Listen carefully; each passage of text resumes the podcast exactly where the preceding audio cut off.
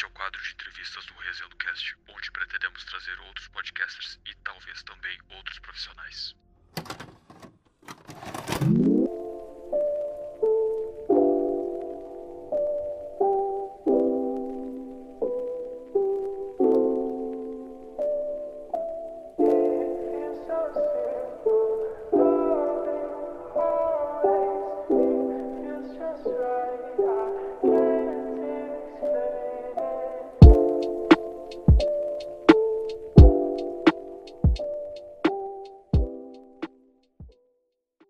Começando mais um episódio do Resenha Cast. Eu sou o Samuel Nunes e, cara, hoje eu tô com um professor aqui do meu lado, não do meu lado fisicamente, mas do meu lado na cal.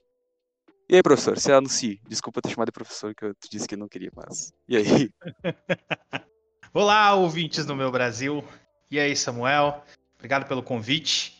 É... Pode me chamar de professor, pode me chamar de Jairo, pode me chamar de cara, o que você quiser. Fica à vontade, casa é tua.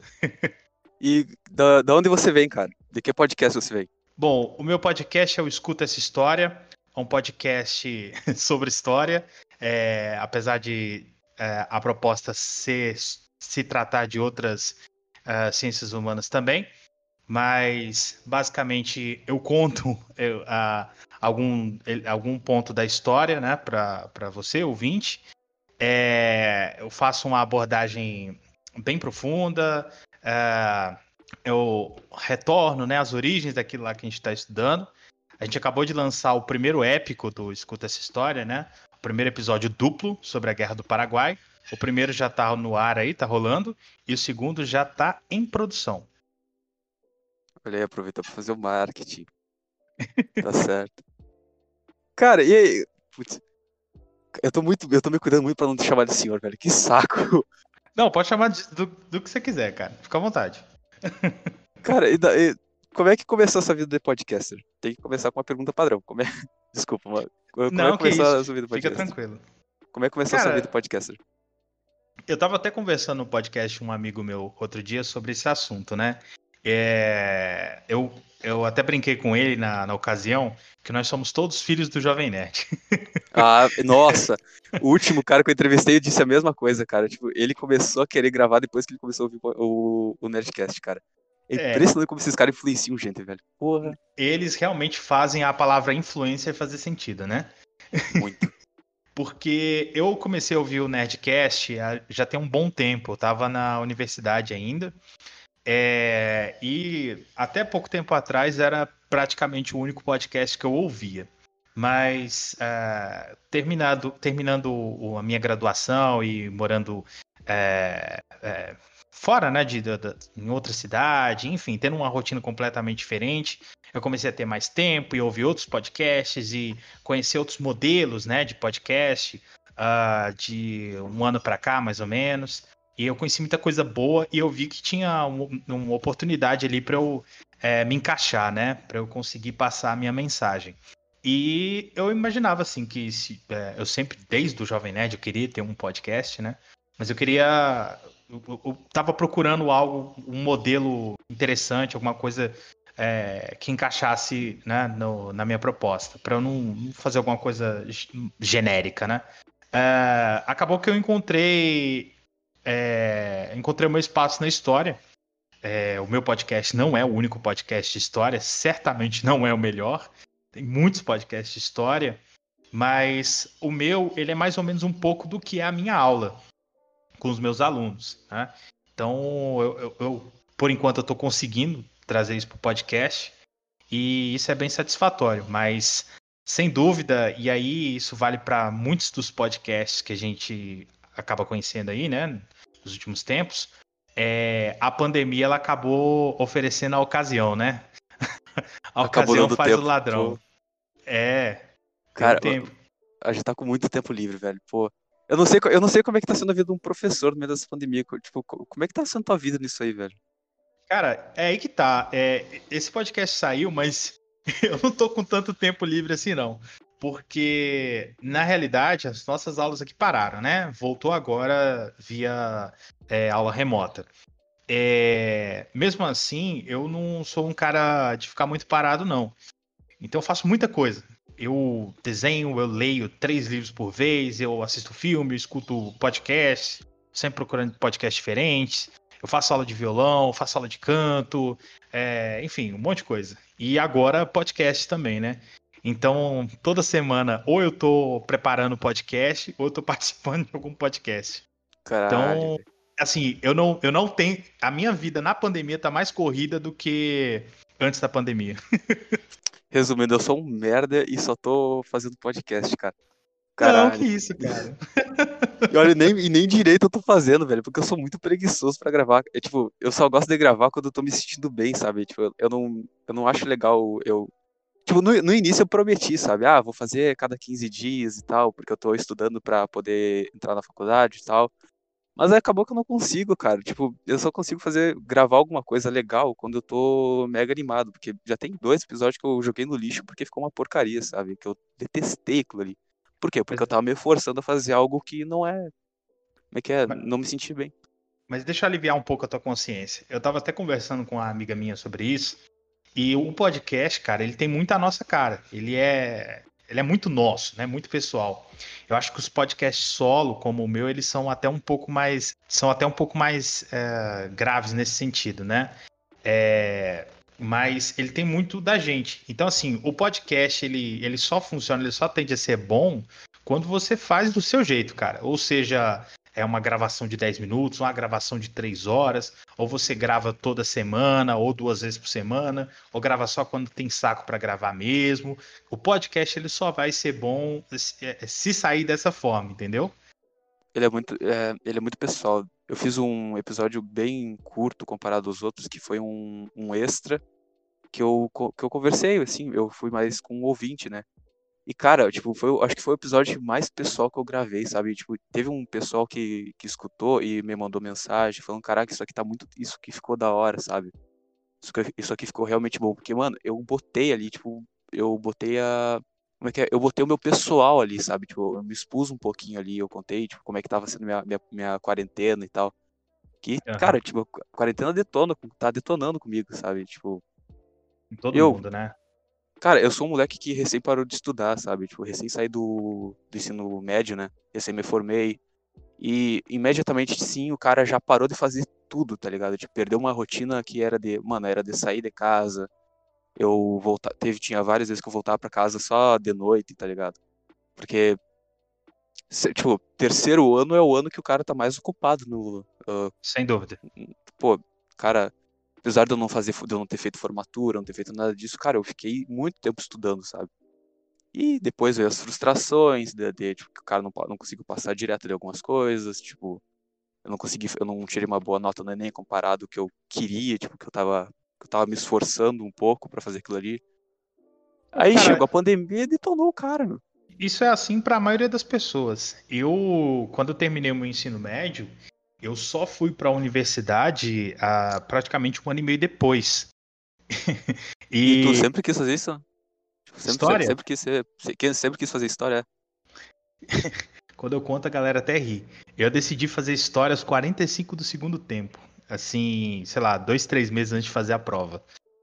E, e o que que tu tinha, e o que que tu tinha em mente antes disso? Ou Cara, tava, é porque assim, tava se achando ainda? eu, eu, eu, eu sou meio indeciso e assim, eu, eu penso muito pra fazer qualquer coisa e às vezes isso acaba até atrapalhando as minhas coisas. Então eu vou comprar, sei lá, uma camisa, eu olho todas as camisas da loja até achar a que eu quero. e, Mesmo assim, sai na dúvida. E mesmo assim sai na dúvida. Às vezes chega em casa, arrepende, putz, não era essa. E com tudo eu sou assim, cara. Então, quando eu tava no vestibular, tava fazendo cursinho, eu pensava em algumas coisas. É, dos tempos de infância, eu sempre tive uma, uma relação meio afetuosa com o direito. E tem aquele lance do status, né? Você vai fazer direito, vai virar um advogado, vai ser legal, tá, não sei o quê. E só que assim, de coração mesmo, é, que eu achava que tinha mais a ver comigo, é, eu tinha um lance com o jornalismo. Pior que eu, eu Dois mundos. Não, Oi? tranquilaço. Eu também tenho um lance com jornalismo. Eu, é uma das que eu tenho dúvida pra fazer, sabe? Tenho vontade de fazer. Aí eu. Só que aí eu comecei. Eu, eu tomei. Acho que a decisão mais racional que eu podia tomar naquele momento. Eu fui procurar conhecer as profissões a fundo, né? Porque quando você é jovem, quando você é moleque, você quer direito, você acha que você vai estar no tribunal atirando página, é, é folha de papel na cara de juiz. E não é bem assim que funciona. e quando você. E o caso do jornalismo era um pouco mais complicado. Porque não era o jornalismo em si que eu achava legal, que eu queria. O que eu gostava no jornalismo é uma paixão que eu mantenho até hoje, que é o rádio. Eu sempre fui apaixonado por rádio. Eu acho que isso explica por que, que a gente tá aqui, né? É. Cara, eu, mano, eu também. Eu, eu, tipo, eu sou muito apaixonado por rádio, cara. Pô, desde criança, eu junto com meus pais ali, minha mãe com a, com a rádio, como é que é? O radinho, o radinho de pilha do lado, assim, escutando, o cara colocando Putz, com. que incrível. Rádio de. Como é que é? Os programas evangélicos que tinha na época. Cara. Mano, o cara virava a noite naquilo ali, velho. É, tipo, o cara traz isso da infância e quer levar pra vida, tipo, e eu ainda quero trabalhar numa rádio, cara, tanto que um dos motivos do, desse podcast aqui é esse, entendeu? Tentar alcançar um... É um, dos, é um dos meus sonhos. Mano, é muito foda isso aí, velho. E eu sempre gostei. E em São Paulo, a gente tem, tem muita emissora de rádio, né? E em São Paulo tem a facilidade de que, assim, cidade pequena, como é que eu moro, normalmente é um, uma ou duas emissoras de rádio, né? Uh, é. Em São Paulo não, tem muitas e tem para todos os gostos. E para minha sorte, é, como eu gosto de rock, né? É, na época tinha algumas, depois acabou que eu fiquei uh, mais íntimo de uma só, né? E eu ouvia muito aquilo ali, cara. Eu ouvia muito, ouvia jogo de futebol na, no rádio, é, enfim, tudo era no rádio, né? E aí eu percebi que no jornalismo eu queria rádio, eu não queria jornalismo, eu queria rádio. Aí ficou naquela coisa, né? Chegou num dado momento em que eu tava desesperado, né? Eu falei, nenhum dos dois cursos é o que eu quero. Aí foi onde veio a mágica. eu tava assistindo uma aula de, de história no cursinho, uma aula de Revolução Francesa. E essa aula foi tão foda, mas foi tão foda, tão inacreditável, que eu terminei a aula, eu olhei pro meu amigo, que é amigo meu até hoje, o Felipe, um abraço pra ele aí. É, falei, cara, eu vou fazer história. Porque qual foi o meu raciocínio?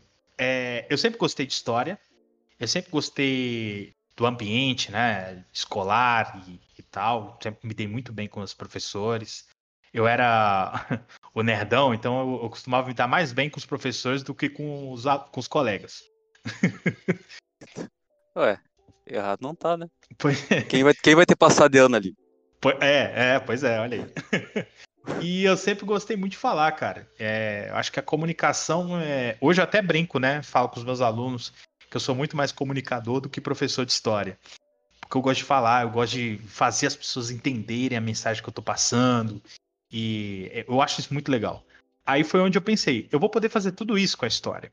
E hoje, é, depois de formado e dando aula, né, empregado, é, eu percebo que foi uma decisão muito acertada, porque além de eu ser feliz na minha profissão, apesar dos milhares e milhares de problemas que tem, é, eu consigo fazer todas as outras coisas que eu quero com a minha formação em história. A gente se aperta um pouquinho, é, falta um pouquinho de tempo, cansa, você perde alguns fins de semana, algumas coisas, mas você acaba conseguindo fazer tudo. O podcast é um exemplo, né? O meu contato, digamos, amador com a rádio veio com o podcast. Mas tem outras coisas também, né? Como é que é a tua relação com os alunos? Tipo, Tipo, eu nunca vi, eu nunca ouvi o lado de um professor sobre isso. Tipo, tua chance, pergunta tudo que você quer saber, velho. Cara, Inclusive é que, as é escolas que... a gente vê todas. É sério? Caraca, é sério. Não. Ah, eu tinha professor que incentivava o cara a colar, meu. Inclusive uma professora de história, velho. Ela pegou os moleque puta nego idiota, os moleque, cara, tipo, eles estavam pegando, se atirando uma borracha pra lá e pra cá, né? Ah, uhum. ninguém tá vendo isso aí, né? Aí, aí do nada me aparece a professora, taca a borracha, e vira para todo mundo, começa a dar, começa a dar, a dar uma risadinha, né? E fala assim: gente, gente, colhem, mas não deixe a professora ver. Aí ela começou a ver as respostas assim, né? Olha aqui, até tem, até tem duas respostas erradas aqui, gente. Cara, mas a cara da professora e depois todo mundo se lavando na dos moleques, cara. E, tipo, tudo, tudo zeraram na prova, óbvio, né? Claro. Estilo burro, cara. Eu, eu, eu assim, é... Quem me conhece não costuma acreditar, mas isso fica mais perceptível quando eu gravo. Inclusive, já participei de um milhão de podcasts e toda vez eu fico nervoso. Incrível. Mas... Eu também tô, pô. também tremendo todo aqui, cara. Mas eu sou, eu sou tímido. As, as, pessoas que me conhecem não, não acreditam, não, né? Mas eu, eu sou, sou tímido pra cacete. Só que em sala de aula eu transformo, cara. Eu viro uma outra pessoa.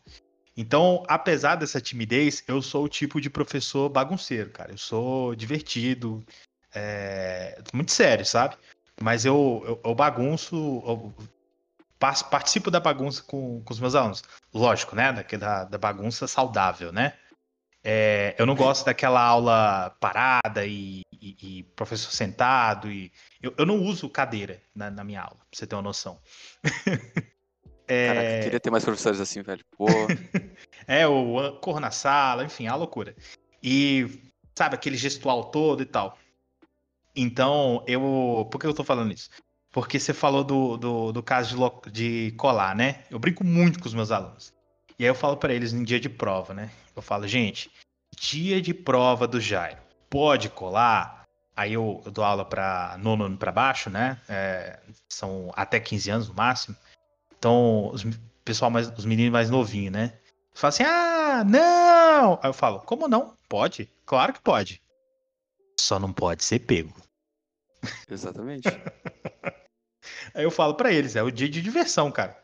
E eu vou te falar, não sei se você já quis perguntar isso para algum professor alguma vez, é, mas tem cola que a gente deixa passar porque a gente tá vendo que tá, tá errado. E tem algumas que a gente não consegue ver que a gente percebe na hora da correção. Não, não tem da, de sentir pena do aluno, pô, esse aluno aqui já vai mal comigo, vou dar uma, vou dar uma aliviada para ele. Tem, tem dessa? Ou...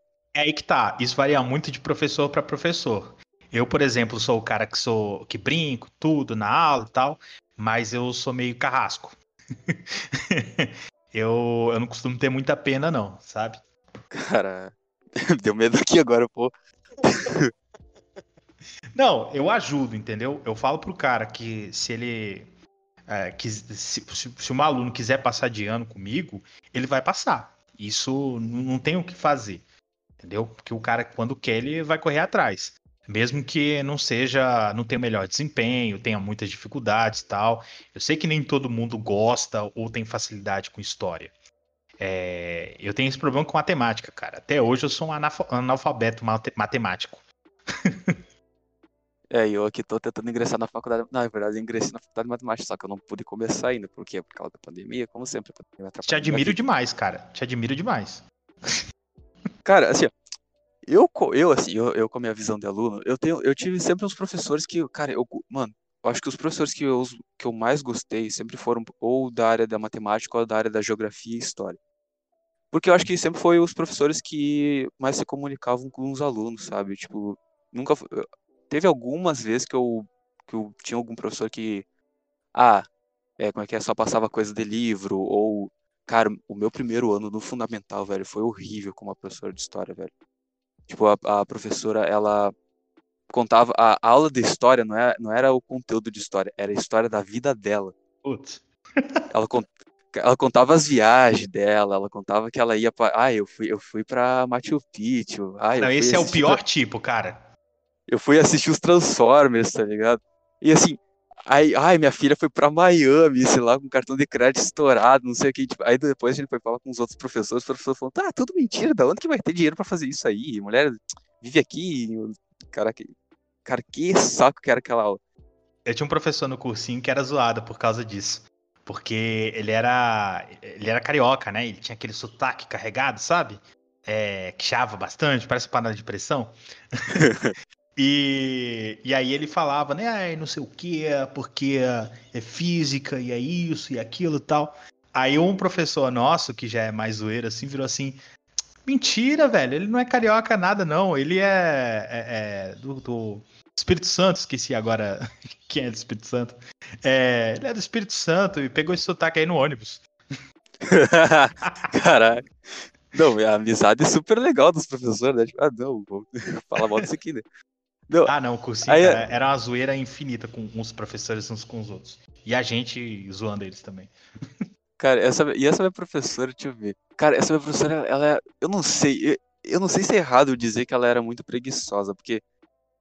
Tá, eu, eu, eu fui aluno dela só no primeiro ano. Tá, aí, eu, aí quando eu tava no terceiro, eu fiz algumas amizades com o pessoal do primeiro ano e eles me mostravam provas que eram idênticas às provas que ela dava pra gente. E, tipo, provas que a gente ainda tinha, o que a gente, algumas a gente ainda tinha guardadas e elas estavam com os resultados, sabe? Na vida real Aí, isso gente- acontece mesmo, tá?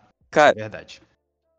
vocês costumam fazer isso com tipo, de, de copiar a prova? Então, Porque, cara, é, tipo, é, é muito. Porque os alu- aluno, ele acha que é malandro. E ele tenta passar. Ele. Qualquer coisa, algum guarda uma prova que, tipo, ah, o cara não joga prova fora e, tipo, ah. Se a professora fez uma prova repetida, tem chance. Aí, tipo, ah, vou deixar aqui pra tu copiar qualquer coisa. Tem, tipo, professores que fazem isso por. Tipo, tem algum motivo, na- além da preguiça, pra eles fazerem isso? Então, vamos lá. É, Tem um. Sobre a malandragem dos alunos, vou, vou responder as duas questões numa só. Tem um pai de um ex-patrão meu, de um restaurante que eu trabalhei, um abraço pra eles. é, Ele dizia uma frase que eu carrego pra vida. E, O mal do esperto é achar que todo mundo é otário. então, assim, é, tem muito aluno que tenta passar a gente pra trás, cara. Isso é normal, isso é natural. Só que hoje, pro professor não ser passado pra trás é muito fácil. Porque pra gente descobrir uma cola, hoje você tem até software que faz isso.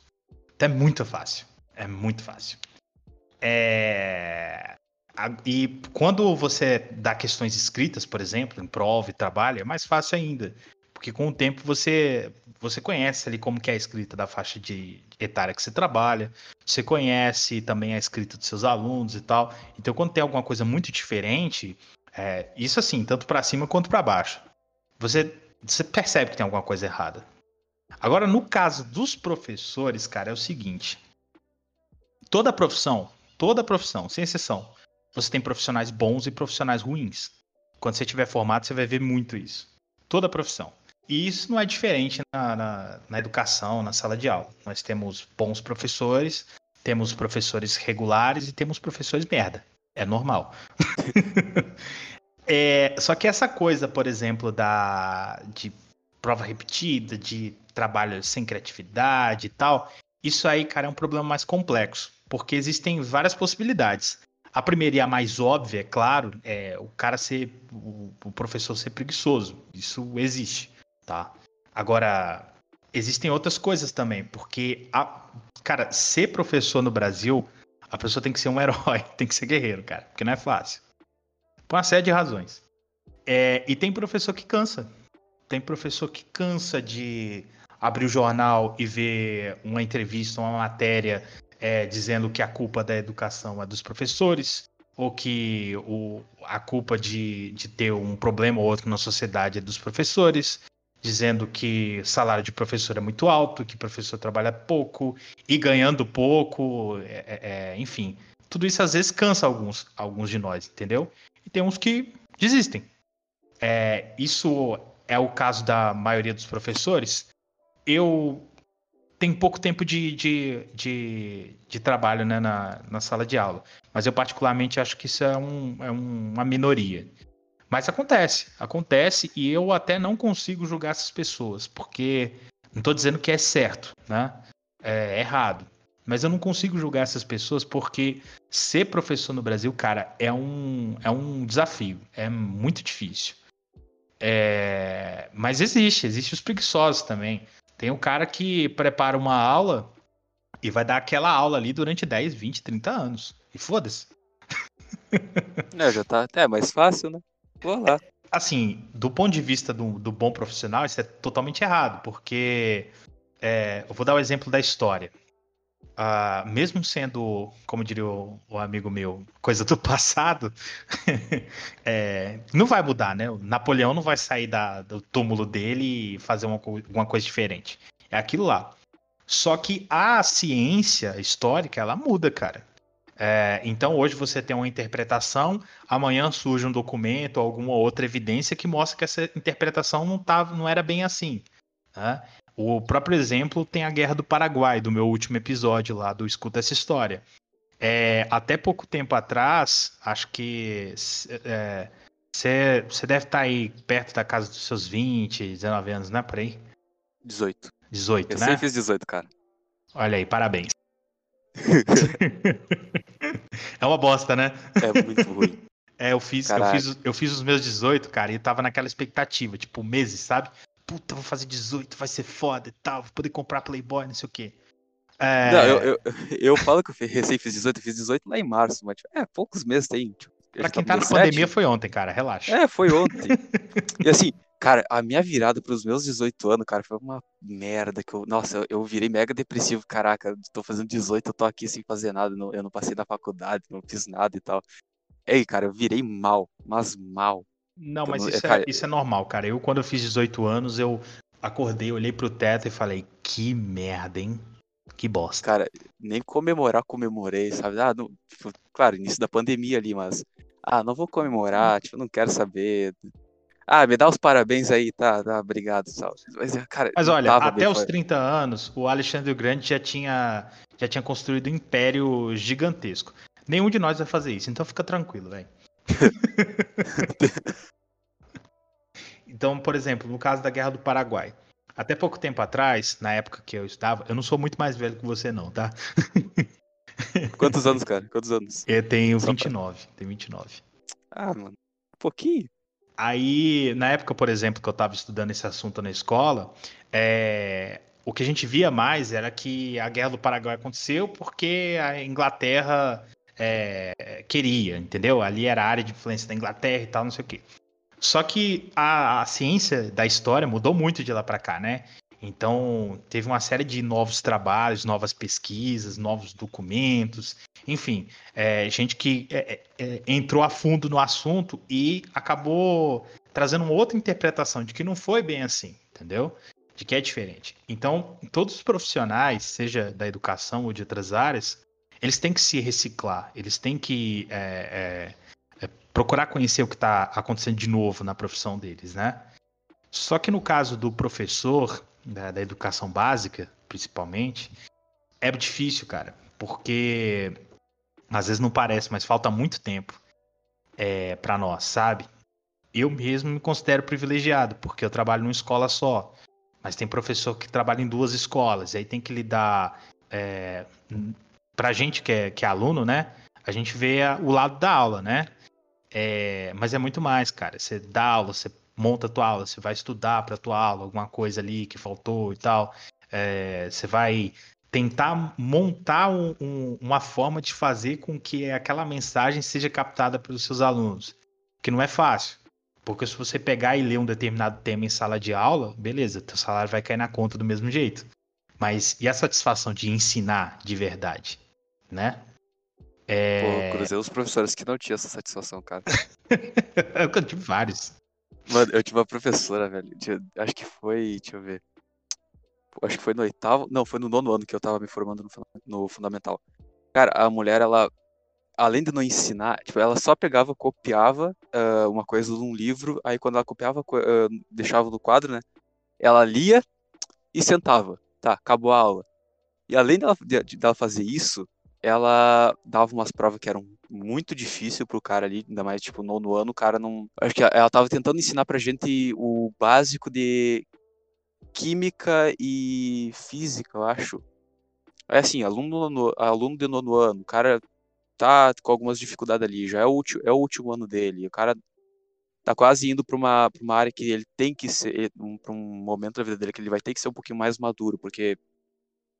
Tá, não que tenha mudado muita coisa do, do fundamental pro ensino médio, mas assim, cara, ela, ela atrapalhou muito a gente naquele ano, cara, tanto que a gente teve que ficar um tempo a mais ah, no nono ano, porque ela Cara, ela aprontou bonito com a gente, velho. Porque assim, ela engravidou no meio que no início das aulas. Não, no início não, mas um pouquinho ali, tipo, o suficiente pra ela ficar o resto do ano meio que faltando e falhando.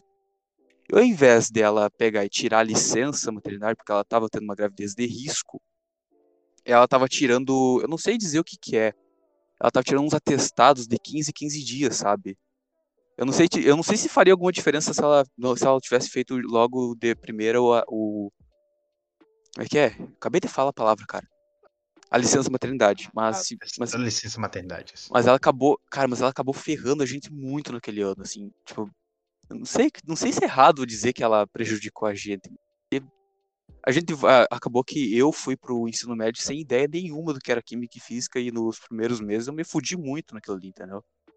É, é complicado até da gente emitir opinião, é, tanto para mim, que estou aqui completamente de longe do assunto, quanto é, da tua parte aí, que viu um pouco mais de perto, porque a gente, no final, a gente nunca sabe de fato o que está acontecendo, né? É, por trás ali na, na vida pessoal do, do professor, cara. Sim, sim. E a vida pessoal dos professores, principalmente de ensino fundamental, é, médio e tal, ela, ela às vezes se entrelaça muito com a do aluno. Ainda mais quando é uma cidade mais pequena, que você encontra tá, aluno no mercado, na feira, em qualquer lugar, né? Então tem, tem esse lance aí também. Mas é, professor que, que não que tá de saco cheio, não quer ensinar e tal. Até acontece, mas não, não é todo mundo, não. Felizmente, né? É, é, e até, cara, esses professores que você falou, que o cara chega lá e não tá afim de ensinar mesmo, lê um negócio lá e tal. Olha, na minha experiência como professor, nos colegas que eu conheci e tal, eu vou te falar que isso é mais comum na faculdade do que no ensino fundamental e médio.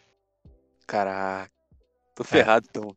É, Pô, porque e eu- na escola, os professores, por mais que tenham todos esses problemas, toda essa carga é, emocional negativa na vida do professor, e cansaço, o corpo vai falhando também, tem problema de voz, é, que é muito sério, e o- normalmente o Estado é, não te dá nenhum apoio, é, mesmo assim os professores tentam muito, sabe? Os professores ainda se esforçam para que você saia dali entendendo alguma coisa, sabe? A faculdade, meu irmão, em geral, o cara fala pra você, olha, eu vou falar de história porque eu não sei como é a faculdade de matemática, tá? Mas o cara fala, olha, semana que vem a gente vai discutir esse texto aqui e se vira pra você ler, velho. E é isso aí.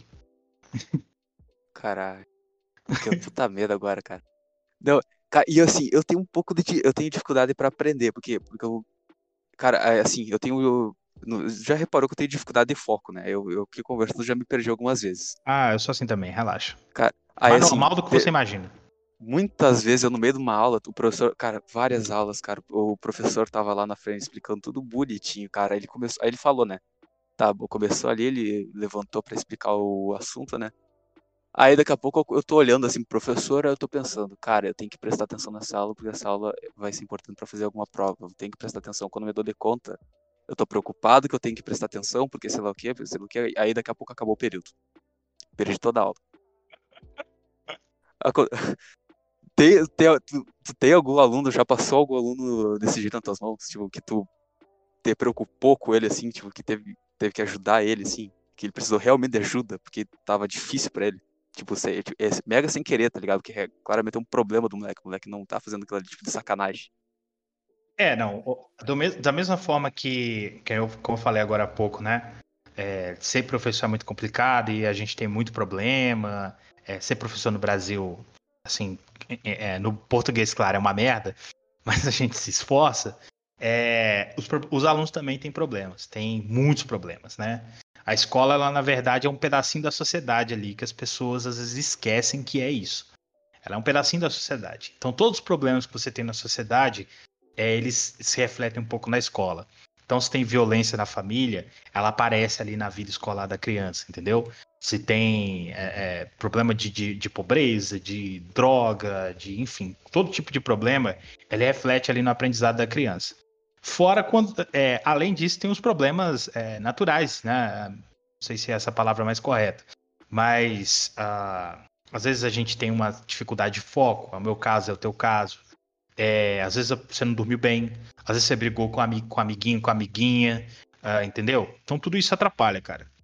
É, eu tive e tenho muitos alunos que têm certa dificuldade de aprendizado, mas um, um problema que eu vejo, e isso não, não é culpa deles, não, isso é natural, acho isso bem natural até, é, é que o, falta até uma certa comunicação por parte dos alunos que há esse problema. E aí que o professor tem que é, é, é, se desenrolar um pouco, né? Tentar buscar, é, diagnosticar esses problemas e tentar ajudar o aluno. Eu costumo até brincar, né? Com os meus alunos. Não existe pergunta idiota. Idiota é não perguntar. Entendeu? Então, se você aí é aluno, tá ouvindo a gente aqui, meu irmão, corre atrás do professor. Pergunta, procura saber. é, enche o saco mesmo, porque a gente tá lá pra, pra ensinar, né? E acontece, cara, de você assistir uma aula e você não entender. Você não entender nada, entendeu? Não, mas uma é tranquilo, agora várias fica foda, né, cara? Acon- acontece, cara, acontece. Porque a, a, a cabeça da gente, ela depende de muita coisa pra ela funcionar, cara. Entendeu?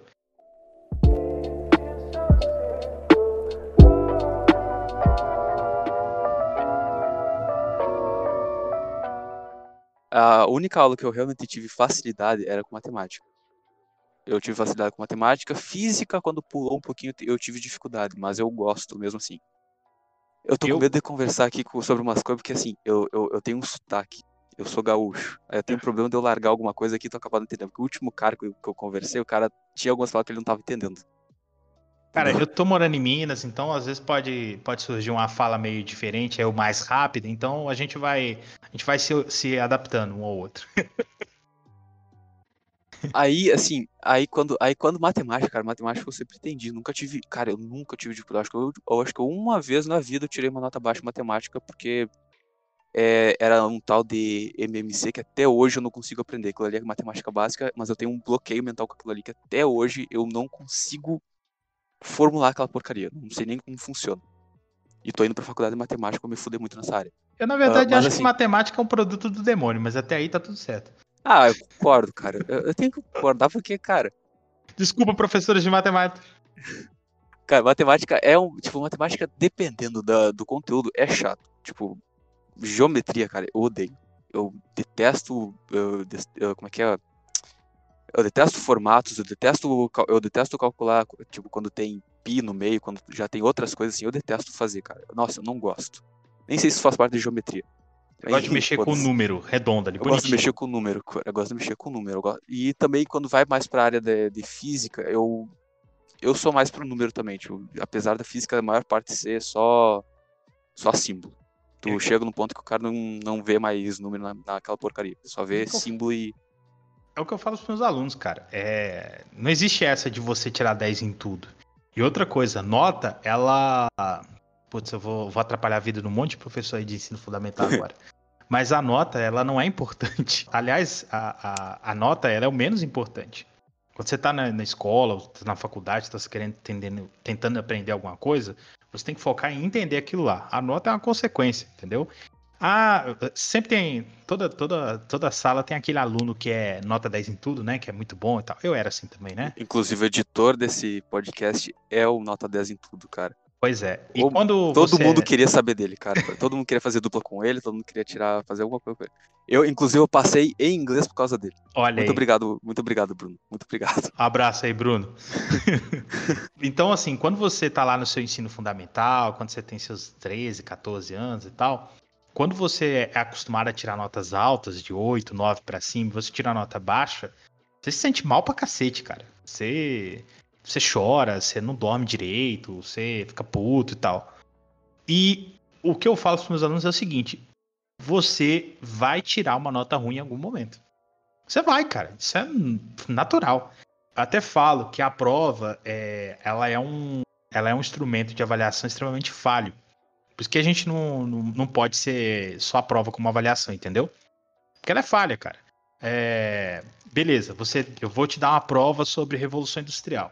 Você estudou tudo, sabe tudo, quando começou, quais são as consequências, quais são os elementos ali, carvão, vapor, tal, tudo bonitinho. Aí, uma noite antes de você fazer a prova, você teve uma diarreia. Você não comeu direito. Você não dormiu. Você brigou com, com o namorado, com a namorada.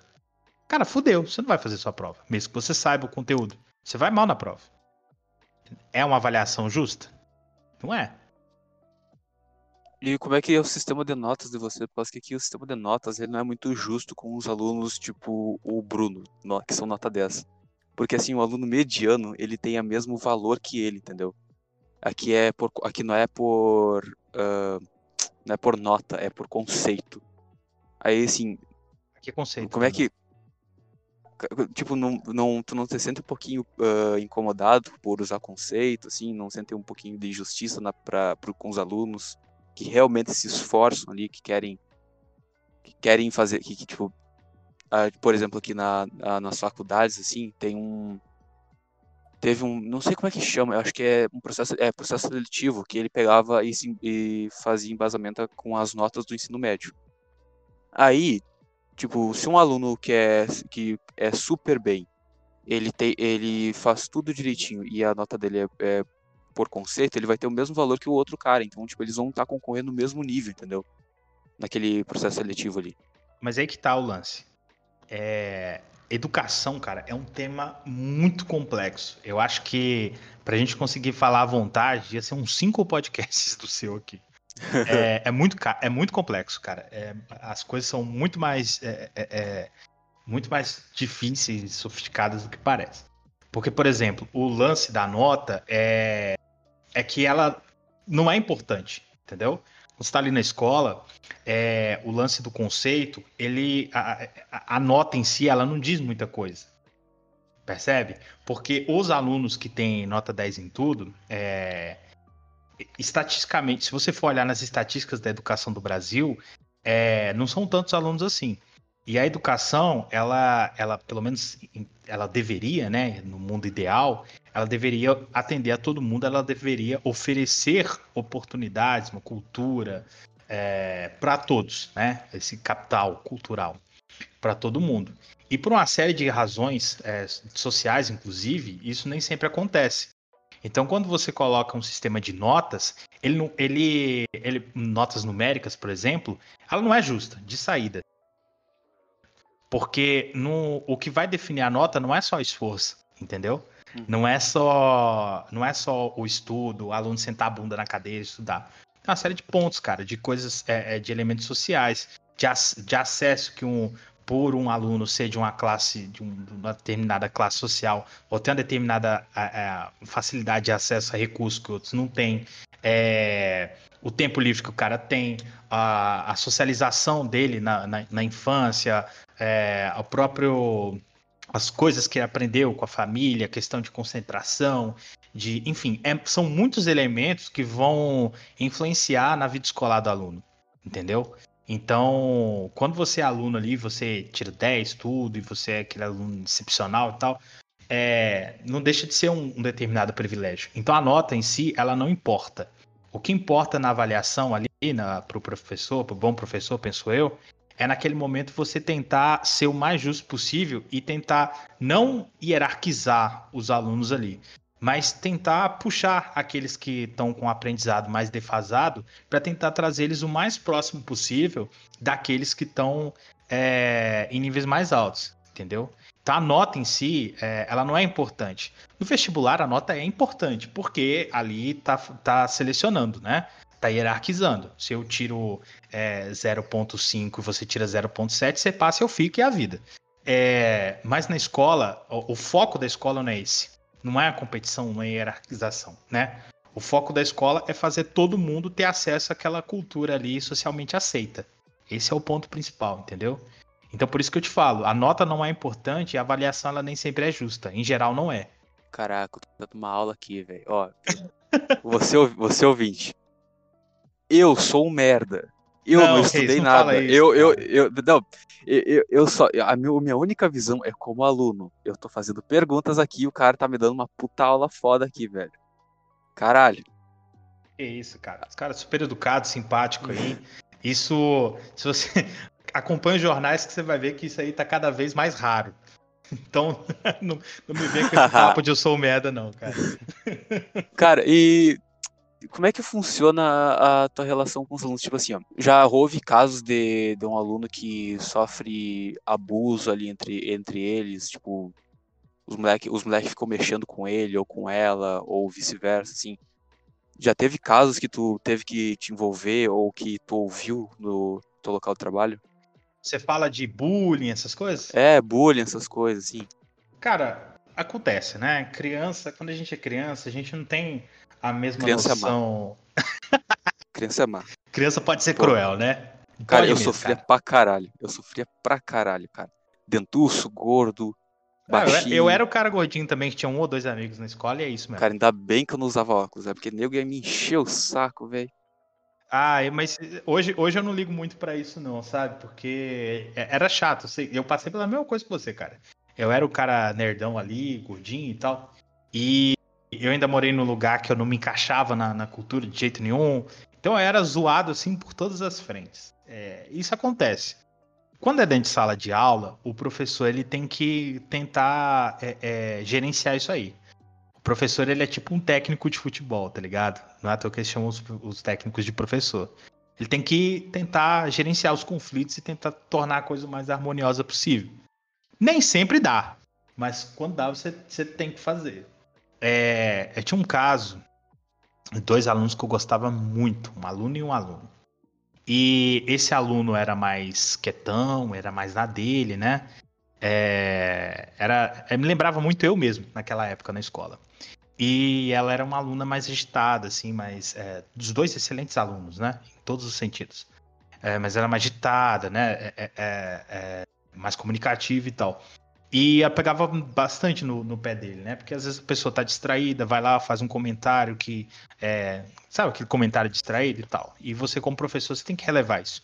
É, aí o que, que eu fiz? O que, que eu achei que era melhor? Apelei pro bom senso dela. Chamei ela um dia, só nós dois, para conversar, né? No, no, cantinho da escola. Falei, olha, não é legal e tal, que você é uma, uma pessoa esperta, uma pessoa inteligente. É, isso não, não, você acha que é, é, pega mal para ele, mas pega mal para você. Não faz isso, cara. Não é legal. Tenta ajudar e tal. É, eu conto com você ali dentro da sala, porque, né? Pra a, a ajudar com, com, os colegas e tudo, para tornar a aula mais harmoniosa, não sei o que, não sei o que. Lógico, né? Com, com outra linguagem, né? E funciona, cara. Funcionou, sabe? Então, o bullying, é, é, ele acontece, ele não é positivo, não é bom. E os profissionais ali da educação têm que tentar o máximo possível tentar é, minimizar, né? É, pelo menos. Só que assim, eu, eu, sou um cara brincalhão, né? Então às vezes eu acabo resolvendo é, brincando. É, acontece muito, por exemplo, de um aluno e tá virado para trás, batendo papo enquanto eu tô explicando um, um lance muito importante. Eu continuo explicando, cara, e vou quietinho e fico na frente da cadeira dele, entendeu? Na hora que ele vira, ele dá de cara comigo, tô moto justo. Cara, isso é muito bom. Não, tá vendo, pô? Posição de poder ali, pô. O moleque tem, um, tem uma parada cardíaca ali, pô, do nada a pessoa parece aqui comigo, cara. Esse lance da posição de poder é engraçadíssimo, porque eu tava explicando para eles, né, sobre monarquia parlamentarista, constituição, né, democracia, não sei o que e tal. E aí o, o menino virou para mim assim, ah, Jairo, mas é. Então aqui é democracia, né? A gente tem que. A, é, a gente tem que escolher não sei o quê, não sei o quê, não sei o quê. Eu falei, você entendeu errado. Isso aqui que a gente está estudando é. Aqui na sala não. Aqui é monarquia absolutista. E eu sou o rei. Brincando, claro, né? Não, pô, mas, pô, se falasse sério, tava, ia ser preso, né, cara? Caralho. Mandar uma, mandar uma dessas pros alunos. Já teve, já teve alguma já, já teve alguma treta com o aluno? É fundamental, não sei se é, não sei se tem alguma possibilidade de acontecer alguma briga com o aluno, o aluno ter, não, cara, desaforar. Cada... O pai do aluno também, talvez. Não, cada lugar assim é diferente para o professor, para os alunos e para a família dos alunos, né? É, tem lugar que é mais complicado, que os alunos têm uma relação mais difícil com os professores, às vezes a gente sabe como é que o país está hoje, então tem tem muito familiar, pai, responsável de aluno que desrespeita, professor, funcionário público em geral, sabe? É, mas aqui onde eu moro, onde eu trabalho, cara, eu não tive nenhum desses problemas, não. Pelo contrário, é, os pais, os familiares que eu encontro na rua, né, que eu encontro é, nos locais que eu vou, eles são muito receptivos comigo, até porque eu não sou daqui, né? Eles são muito, muito receptivos comigo, são muito carinhosos. É, eu vejo que eles têm essa mesma relação com os outros professores também. Meus alunos são super carinhosos comigo também. É, eu, inclusive, tô morrendo de saudade deles já. Então, por aqui eu não tenho, não, mas acontece, acontece. É, antes, antes mesmo de, de, me tornar professor, eu vi histórias bizarras, cara. Pode dar algum exemplo? Então, o lance é o seguinte: eu tinha esse professor que eu gostava bastante dele, grande professor de inglês. E aí ele estava trabalhando num lugar que tinha uma determinada situação, uma determinada conjuntura, né? Não era um ambiente muito saudável.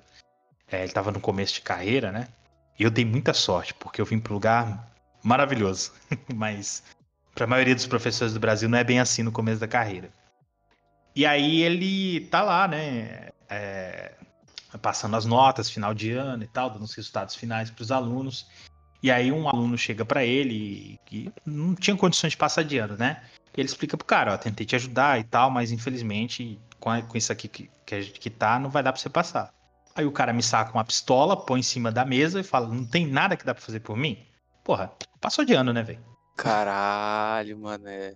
Não, eu falo pra você, cara, eu dei muita sorte, porque eu vim pra um lugar muito bom, trabalho numa escola boa, tenho uma direção boa, tenho os colegas bons, principalmente da, da, da minha área, a gente conversa muito e tal.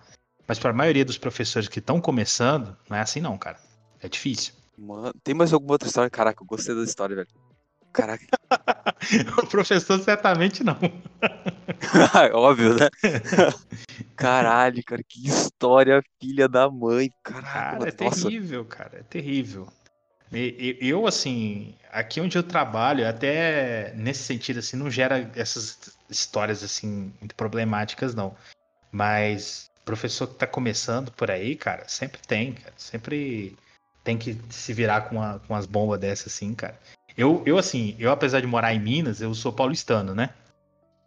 E eu estudei nas escolas cabulosas, cara. Eu estudei em escola Aqui, assim, quem fica no portão da nossa escola aqui é, é um funcionário, amigo nosso e tal. É, em São Paulo era a polícia, velho.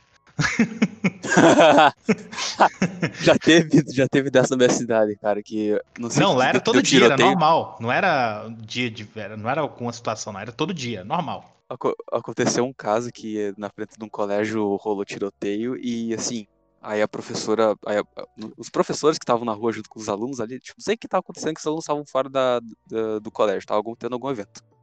Aí começou o tiroteio, não deu certo tiroteio, mas teve um alvoroço ali que daí a professora começou a querer catar os alunos, né? Ah, tem, aí tipo, como é que ela vai saber quem são os alunos dela? Os que estão de uniforme. Aí eu começou a catar, começou a catar aluno, começou a catar aluno, aí tipo, come, aí depois não sei o que que deu, eu não lembro que, que eu não tava presente. Aí começaram, aí não sei o que que deu, que começou a gritar para aluno entrar para dentro do, do, do, colégio e tal. E aí isso refletiu na minha escola. Isso tinha acontecido em outra escola, isso refletiu na minha escola, que daí a gente foi começou a ser obrigado a, a usar o uniforme e ali a gente também já que o governo não ajudava muito o colégio, tipo, ali no, tipo, a gente praticamente ajudou, os nossos pais, no caso, ajudaram a construir o colégio, praticamente. Isso aí é, o, é a situação normal no Brasil, tá? Cara, colocaram ar-condicionado, colocaram colocaram porta, ajudaram a construir banheiro e com esse caso também começou a começou a também pagar um segurança para para cuidar da, do colégio. Cacete. E tipo, e o cara fez amizade com segurança, cara. Tipo, o cara tipo, o cara viajou com, tipo, na, na viagem, como é que é, nas viagens de, de excursão, o cara viajava com, com segurança, o cara, o cara realmente fez amizade com o cara cara foi no Beto Carreiro, assim, que é muito comum a gente ir pro Beto Carreiro quando é final de fundamental, né? Aí a gente foi junto, o cara, o cara foi brincar com o cara no, na, na, nas montanhas russas e tal. Pô, puta velho da hora aquele. puta senhorzinho da hora. Deixa eu ver, o que que eu tava. Você tá falando dos tiroteios e tal. É, tem, tem mais alguma história dessas, assim, que tu já ouviu? Cara, pior que eu gostei dessa da história, velho. Ai, que história animal, velho. Cara queria é... sacar uma arma no meio do Caralho.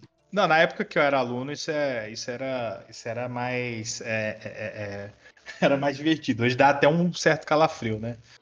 Pô, pode acontecer pode comigo, ser, né? Amanhã pode ser comigo. Espero que não, né? Mas, mas cara, assim, de cabeça agora eu, eu, eu não, não, lembro assim, não. Mas é, é, difícil, cara. Meus professores passavam por, por cada uma, que é, é sinistro. Aconteceu, aconteceu assim, umas coisas mais, é, mais light, né? Mais leves. Eu, por exemplo, que eu te falei, né? Acho que deve ser a décima vez que estou falando isso. Eu era um aluno que era muito próximo dos professores, fazia amizade mesmo. E aí eu estudei numa escola, ensino médio, que era aquele sistema de pontuação em que você fazendo determinada pontuação, você passava de ano. Independente do momento do ano em que isso acontecesse. Entendeu? Ah, tá. Tipo, somava do. Era a soma dos trimestres. Aqui é trimestre. Soma... Ah, era a soma dos trimestres e acho que, o, acho que o, o, mínimo era 150. Aí, tipo, o cara alcançava 150 na metade do ano e já tava passado. É, teve é, tipo várias isso. vezes que eu, que eu fiz isso. Aí com a gente era. Eu tinha um grupinho ali, né? Uma, duas, três pessoas. que a gente passava antes e tal. Aí teve um ano, eu não lembro exatamente se foi segundo ano, eu não lembro qual que era. E eu estudei em muitas escolas diferentes, cara, então pra mim é muito difícil lembrar as coisas. É, em estados diferentes também. Caraca, não... Aí, era, pai, era pai militar por acaso? Pra... cara, não era Ou era- militar não, mas a, a família complicada e tal. Então, eu, eu acho que eu morei nas minhas contas em cinco estados, pelo menos. Caralho. Olha eu Aí- aqui que nunca saí do Rio Grande do Sul. Cara, ensino médio foram três escolas. É, Aí, cara, teve. Lembra que eu te falei que eu era. Ficava no cantinho e tal, era aquele aluno bom, mas não era. não socializava muito, né? Então, teu, teu colega aí deve saber bem como que é isso. Quando que a galera lembra de você? Dia de prova. Isso me deixava puto de raiva. Até hoje. Apesar de eu saber como que é educação complexa e tal, até hoje eu fico puto com isso. Aí, cara, teve uma prova de química.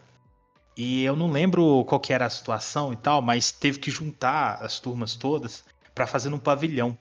Então, tipo, tipo, pavilhão cheio de carteira com alunos de várias salas fazendo essa porra dessa prova. E, e aí começou, né, aquela falação, encheção de saco, ah, passa isso, não tá aquilo, não sei o que, não sei o que. E pra passar em química, eu precisava, assim, de, sei lá, meio ponto, um ponto e meio, uma era muito pouco, sabe? E aquela prova enorme. Aí o que, que eu fiz? Eu calculei mais ou menos quanto que eu precisava ali pra passar, fiz ali umas duas, três questões ali muito bem feitas, né?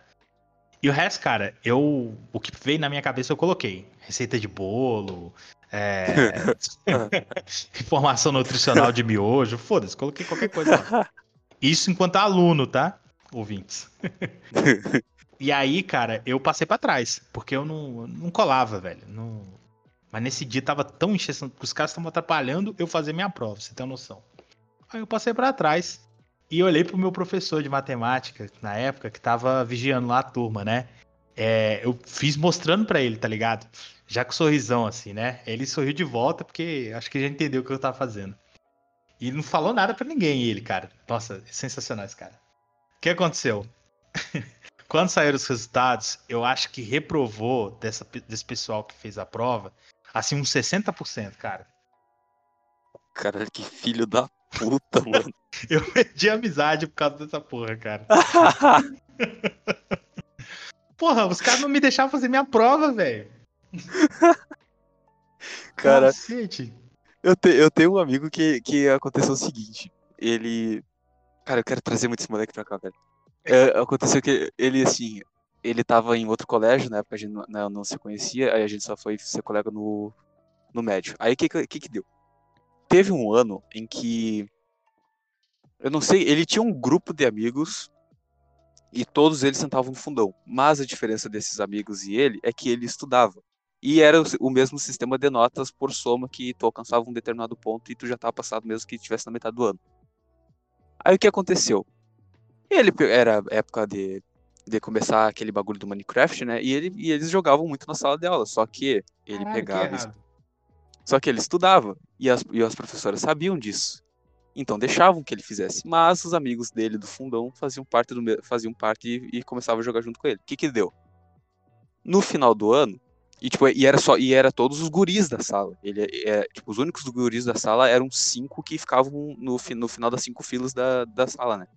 O que aconteceu no final do ano? Só ele passou e o resto tudo repetiu de ano. Aí- Caraca. Não, ele, ele ficou sozinho no, no, no, no próximo ano. Tipo, só perguntando pra ele pra ele contar exatamente o que aconteceu, cara. Mas, tipo, os outros, os outros moleques dele, todos os amigos dele, rodaram, cara. Tô- Caraca, que moleque desgraçado. Cara, isso rola muito, cara. Isso rola muito, porque você vai ali, sabe? Quando você vê que as pessoas estão abusando ali da sua boa vontade, velho, uma hora você perde a paciência. Esse negócio, essa história que você me contou, me lembrou do, do que rolou comigo na, nessa escola que a polícia ficava na porta, né? é, Cara, que bagulho absurdo, velho. não, isso é não, que cara, não, não, não, é, não não deve ser tão absurdo. Eu não É- sei é se que- você é- conhece algum paulistano é, além de mim, mas pode perguntar isso aí. Isso é normal, cara. Tranquilo lá. Cara, é que, assim, eu moro numa cidade pequena que é na fronteira entre o Brasil e a Argentina. Pô, que Cara, foda. Aqui é muito, tipo, é muito calmo, entre aspas. Tipo, acontece, acontece umas coisas, mas uma cidade pequena parece muito. Aí Nossa, o a, cara a ouve partir de agora, a partir de agora nós somos amigos, velho. Eu quero carne argentina, mano. cara, aí, Aí quando o cara ouve história de fora, velho, eu, eu, eu fico apavorado, mano. Porque, tipo, ah, eu já ouvi história de cara que, tipo, eh, como é que é? Que teve um podcast que eu tava escutando do o cara contando que, cara, ele ouvia tiro na varanda da, da, da casa dele. Tipo, ele já viu. Tipo, ele já viu um cara perder a cabeça de, por, por causa que levou tiro, sabe? E, e ele viu Caralho. e aquilo ali ele tratava comum. Tipo, claro, tipo, cara carioca, sabe? Pô, cara, eu, eu fico surpreso ouvindo essas histórias, sabe? Tipo, caralho, É meio chocante, cara. É meio chocante. cara, eu não imagino. Tipo assim, aqui, eu, a minha rua, ela é relativamente perigosa. Tem, um, tem uma casa, tipo, que medo de falar isso aqui. Tem, tipo, tem, um, tem uma casa que é, é- que é perto da minha, que, tipo, ali, ali, tipo, é bandido que vai revezando, tá ligado? Tipo, um, um vai preso. É, um vai preso, entra outro, no- entra outro pra morar na casa, sabe? Cara, é, Chega a polícia, assim, tá o cara aquecendo, né? Dá um beijinho no, no lábio, assim, aponta o dedo pro céu. Vou entrar, professor. Não, aí aqui, aí, tipo assim, aqui os. Como é que é os policial, cara? Os policial já teve caso deles pedirem gasolina pro. pa- Tipo, teve que. Como é que é? Teve que pedir gasolina pro posto, tá ligado? Porque os caras não tinham dinheiro pra fazer isso. Não sei se isso é- acontece em outros lugares, mas. Tipo, é casos, são casos bem pequenininhos se tu comparar com cidades grandes, né? Cidades Aham. grandes. Não, é- São Paulo, São Paulo é foda, cara. E aí, né, eu tinha, né? Era, era mais chegado dos professores, assim. Então rolava umas bizarrices de vez em quando, né? Agora já tem muito tempo que eu formei, acho que eu posso contar essas coisas. É, tinha uma professora de química, velho, que ela era muito gente fina. E na época eu tava começando a ouvir rock, ela ouvia metal pesado e tal. E a gente super. Caralho. É, mano, era, era da hora. Aí, aí tinha a turma do fundão, né, velho? Que os caras eram funk, velho. Era funk, funk o tempo todo, celularzinho, dedinho pra cima, aquela coisa, né? É, nada contra você que tá ouvindo a gente aí, que gosta de funk e tal. Eu acho uma merda, mas nada contra. É, também depende do funk. Tipo, se é aqueles que, cara, que é aquele som absurdo, que é palavrão a cada, a cada duas palavras, assim, sai, uma, sai um palavrão pesadíssimo, que o cara humilha as pessoas, ou o cara diminui, diminui, diminui as pessoas e sexualiza muito, aí é foda. Mas tem uns funk que, tipo, o cara, é, é, como é que é? Ele trata de uma maneira mais cultural, sabe? Tipo, é um, é um pouquinho, é uma cultura mais reflexiva, tipo, fala sobre preconceito, fala sobre coisa. Mas tipo, o, fo- o foda do funk é- são esses pessoal que se sexualiza muito, que fala muita coisa forte. Foda do Não é funk é saudável. foda, né? É, foda do funk é foda. É, Aí, cara, tem aquela turma e tal. De novo, né? Nada contra aí você que tá ouvindo a gente aí, que gosta de funk e tal. Não. Mas tinha esse, esse cara, né? esse- essa turma aí do fundão. Eles faziam porra nenhuma, velho. E eu causava e tal, na, na aula e tal. Aí, velho, um dia teve uma prova e eu fui bem pra cacete nessa prova, né? E a turma lá, todo mundo zerou a prova, né? Aí ela pegou assim a minha prova, pegou a prova do cara. Tá vendo? Você escuta rock, você tira nota assim, ó. Você não escuta esses funk, essas merda aí, você tira isso aqui, ó. Hoje, como professor, tipo, acho isso um absurdo, né? Você tá fazendo um negócio muito antiético. Mas na época, eu como aluno, achei, puta, achei foda, né? E nessa escola, cara, acontecia de tudo, velho. Eu fiz amizade com um maluco do primeiro ano, repetente ainda mais. E isso eu no terceiro. Aí ele era loucaço, velho. Ele era loucaço. Tô eu na sala de aula, um dia sentado lá, fazendo os meus deveres e tal. Aí vejo aquela galera correndo, né, mano? E no corredor. Aí eu fui dar uma olhada assim, aí passa ele assim, né, por mim. Aí eu parei, ô, ô! Aí ele. O que que tá acontecendo, cara? O que que foi ele? Botei fogo do lixeiro. Filha da Caralho.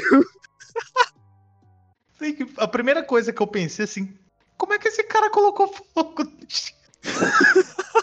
De onde que ele tirou? De onde ele tirou esse fogo, cara?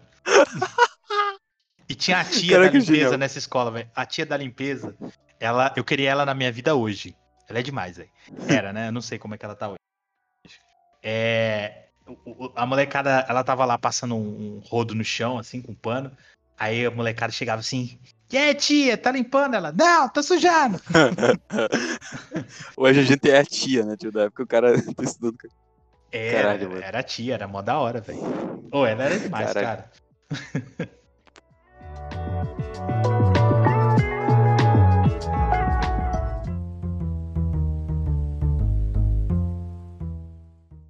Eu queria ter umas histórias assim, mano, da escola. Pô, eu era muito quietão na escola, velho. Só Ah, no eu último ano que eu também. come... Só no último ano que eu peguei, tipo, cara, é que assim, eu ali na escola, eu era muito quieto, mas no meu grupo de amigos, a gente fala muita besteira. Normal. Tipo assim, muita, muita coisa que assim, eu não quero, eu não quero trazer pro podcast. Eu quero, eu não quero, entendeu? Tem gente que diz que, ah, traz, mas tem gente que diz que não, toma cuidado com o que tu vai falar. Tô com 18 anos, tenho medo de fazer, tenho, tenho medo de levar processo. Você sempre pode ser Entendeu? preso, né? Matar pau É. orelha, essas paradas. Não, alguém que, alguém que esteja ouvindo, eh, tipo, alguém que é relacionado à história vir me, vir me, me encher de desaforo, pô, pode acontecer, cara. Só que Eu- assim, Eu sempre falo que a gente que fala pro público, a gente tem que ter o, o, o que eu chamo de responsabilidade no discurso. É, é, mano, eu, uma, eu evito falar nome, cara. nenhuma merda, né? Eu evito falar nome, cara. Eu, eu já, é até perigoso eu ter dito as séries em que aconteceu algumas coisas ali, porque capaz de dessa professora ou esse professor me ouvir assim e vir atrás de mim, né? Não, cara, eu Mas sou. não- eu, eu sou- ouvir. eu sou. é, eu sou obcecado com isso, velho. Pra você ter uma noção, o meu, o meu podcast eu lanço é de 15 em 15 dias, tá ligado? Uma semana, pelo menos, é só pesquisa. Só pra garantir que eu não vou falar nenhuma merda. Não, corretíssimo, cara. E às eu vezes que sou escapa, né? babaca aqui de. É, escapa. Eu que sou babaca aqui de falar essas histórias assim e numa maior cara de pau. E o que que eu ia dizer? Esqueci. Você Ah, pode tá. trocar os nomes sempre. É, aí eu e meu grupo de. Aí eu e meu grupo de amigos, a gente costuma falar muita besteira. E a gente estudava, entre aspas. E, tipo, né, nessa roda de amigos estava o editor do podcast. E às vezes a gente se aproveitava dele e colava um pouquinho dele também. Olha aí. Aí, ti- ah, pô, não, não vou mentir. Pô, só, não vou mentir, cara. Aí a gente costumava falar muito alto, cara. Só que a gente estudava, a gente fazia as coisas direitinho. Aí quando a gente não entendia, a gente pedia ajuda pro Bruno. Muitas vezes o Bruno só ajudava e não dava resposta. Mas quando ele tinha pena da gente, ele dava a resposta mesmo. Aí a gente fazia tudo muito rápido, porque a gente tava sempre junto ali, era nós quatro no fundão. E assim, a turma, a turma era o seguinte, era nós quatro e o resto da turma. Entendeu? Uhum. E, cara, a gente cansou de ouvir reclamação do- da gente falando alto. Tipo, o, tipo, tinha umas reunião de a cada três meses, né, no final do trimestre. Que daí os moleques, o líder e a vice-líder iam reclamar da gente, ia, ia falar, caraca, os moleques falam muito alto lá, sei lá o que, fica atrapalhando a gente. Aí teve, cara, teve várias vezes a gente. Cara, eu gente e um fala- amigo meu, eu e um dos, melhores, um dos meus amigos mais próximos, a gente fez uma, sa uma sala se dividida em duas, velho. De tanto que a gente falava. Cara, pior, a gente era desse jeito, mano. A gente falava muito alto na sala dela. Tipo, o cara ria alto, cara, mas o cara fazia as coisas. Aí o professor entrava meio que num conflito, sabe? Porque ele não podia. Porque ele. Pô, é- pô os moleques eles fazem tudo direitinho, eles, eles tiram nota boa. Como é, tipo, e- só que eles fazem e eles começam a atrapalhar o resto da aula, entendeu? Teve também uma vez que a gente. Pô, a gente super mal educado, a gente pegou e respondeu uma professora, que a professora, ela. Não, de, não tipo, assim, de, de maldade, a gente respondeu brincando, né? Porque assim, a Você que é aluno que tá ouvindo aí, não responde professor, não, porra. Não, respo não responde professor. É. Eu sempre respeitei professor, cara. Eu, tipo, no máximo, só dessa vez que eu fiz uma brincadeira que, tipo, não sei se ela entendeu como brincadeira. Aham. Que daí, que daí assim, ela, passou um trabalho e. Tipo, ah, toda a turma ficou fazendo. Na verdade, toda a turma não ficou fazendo, não. Ela saiu da sala e o nego ficou lá conversando e a gente. E nós, quatro, a gente, nós ficamos fazendo trabalho. Terminamos o trabalho, a professora voltou. E aí, nego continuou conversando. E a gente também. Aí a gente continuou conversando. Aí teve um pessoal que viu que tava acabando o tempo e começou a, vo- começou a querer se desesperar e fazer o trabalho, né? E a gente já com tudo terminado. E a gente continuou falando alto, continuou dando risada, e ela pegou e saltou assim. Vocês aí do fundo, vocês terminaram por acaso pra estar nessa conversinha? Aí os quatro, cara, como um coral, respondeu, sim. Aí ela pegou, olhou pra gente com um sorriso meio, meio constrangido, sabe? Ah, então tá bom, vou deixar vocês quietos, então. Cara, tipo, não sei se ela. Cara, eu, eu tenho medo de ter ofendido a professora, porque eu realmente gostava dela. Ah, eu gostava, né? Parece que a mulher morreu. Caraca. Não, é sempre. ah, Quando isso acontece, ah, às vezes a gente fala, ah, merda, é só chegar depois eu vou, foi mal e tal. Mas Mas teve. tem- tu tem, uma, tu tem esse, esse aluno que é, tipo, ele é chato, mas ele faz as coisas. assim, é um chato, tá ligado? Mas eu tenho aluno que é mais agitado, assim, faz a baguncinha e tal. E faz tudo e. Eu, eu não considero. Eu, eu não gosto de ficar cortando é, a criatividade dos outros. Então eu tenho um aluno que ele é super criativo e tal, é de bagunça e tudo, mas ele tem esse lance da criatividade, sabe? Então eu, eu tento não ficar cortando muito, chamando muita atenção, justamente para não, não podar, né? Para não tirar, para não tirar isso. Eu acho isso fundamental. Mas tem aluno folgado também. Eu particularmente, assim, eu quase não tenho. Tem um professor amigo meu. o Joãozinho, tá vendo? Só uma dica pra você aí. Vou, vou, vou passar a usar. É, o Joãozinho. E ele tá- tava dando aula, né? Aí o, o moleque tava. Aliás, eu não entendo isso nos meninos, cara. E nós, homens, na real, né? Homem tem um lance de sentar com as pernas abertas, velho. E eu acho isso escroto. eu não entendo por quê. entendo. Aí o cara com os pezão abertos, assim, atrapalhando, assim, todo o raio de, é, é, da, da, da cadeira dele, sabe? Todo mundo que tava ali naquele raio. Aí o, o Joãozinho, né, professor amigo meu, chega assim, é, ô fulano, você poderia sentar direitinho aí pra gente fazer atividade, não sei o quê? Ele, ah, professor, mas é que eu prefiro ficar assim. Aí ele virou assim, ah, mas infelizmente o que você prefere não interessa. Caralho. a cara do moleque vai lá embaixo, né? Também, pô, É, é engraçadíssimo, cara. Mas Pô, você fala de história de aluno engraçada. Tem um amigo meu, grande amigo meu, que eu estudei com ele. Foi o que, junto comigo, fez a sala se separar, né? e ele, uma vez, cara, é, a, a gente fez ele comer uma prova, velho. que, que... Com a ajuda do professor. Pera, explica um pouquinho isso aí. Pera aí. Olha só. Mais detalhes, por favor. Mesma, es- mesma escola é aquele lance, né? Você faz uma determinada quantidade de pontos, passou e é isso aí. É... Só que ele, cara, ele tinha ido mal pra caramba, né? Nessa matéria, acho que era até matemática. E aí ele precisava tirar um notão na última prova pra passar. Era a última. Não, não tirasse a nota suficiente ali, passava. Ele precisava tirar um notão inacreditável. E isso ele tava contando na, na casa dele, né? Com a gente lá reunido. E o pai dele, cara, era assim, a figura excepcional, cara. ele abria a boca pra falar, você começava a rir, tá ligado? Que ele era grandão, assim, desajeitado e tal. Aí tá falando, ah, putz, eu preciso tirar, sei lá, era 9, 10, não lembro, pra passar, né? Não sei o que, não sei o que. O pai dele lá do fundo, assim, do sofá, assim, 10 metros de distância. O quê? Tirei 10 pra passar. Aí ele chegou assim perto da gente. Se você tirar esse 10, eu como a sua prova. Aí esse meu amigo, ah é? Aí você vai ver, eu vou tirar, eu vou tirar essa nota e você vai comer a minha prova. E se eu não, se eu não conseguir tirar essa prova, eu mesmo como ela.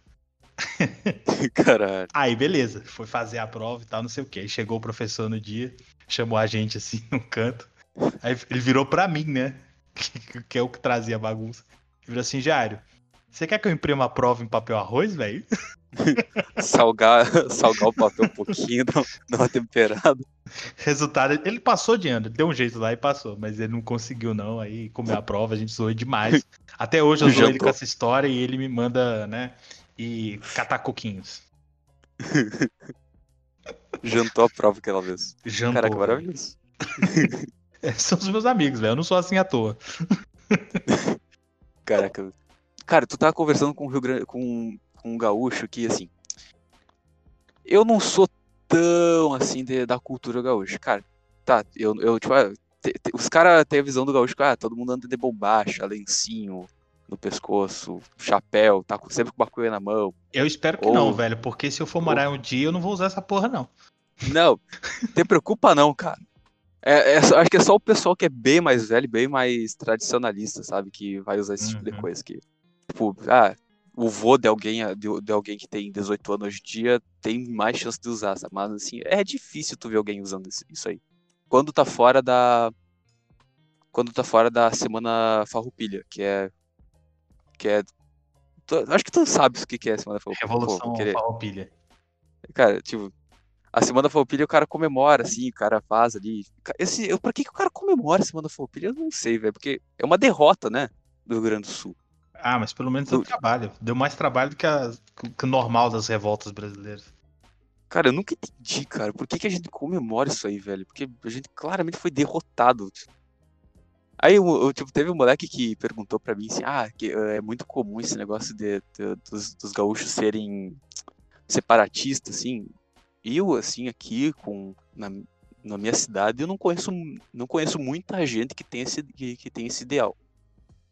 E eu, eu, particularmente, eu, particularmente, não acho que o Rio Grande do Sul tem condições de se separar do, do resto do país.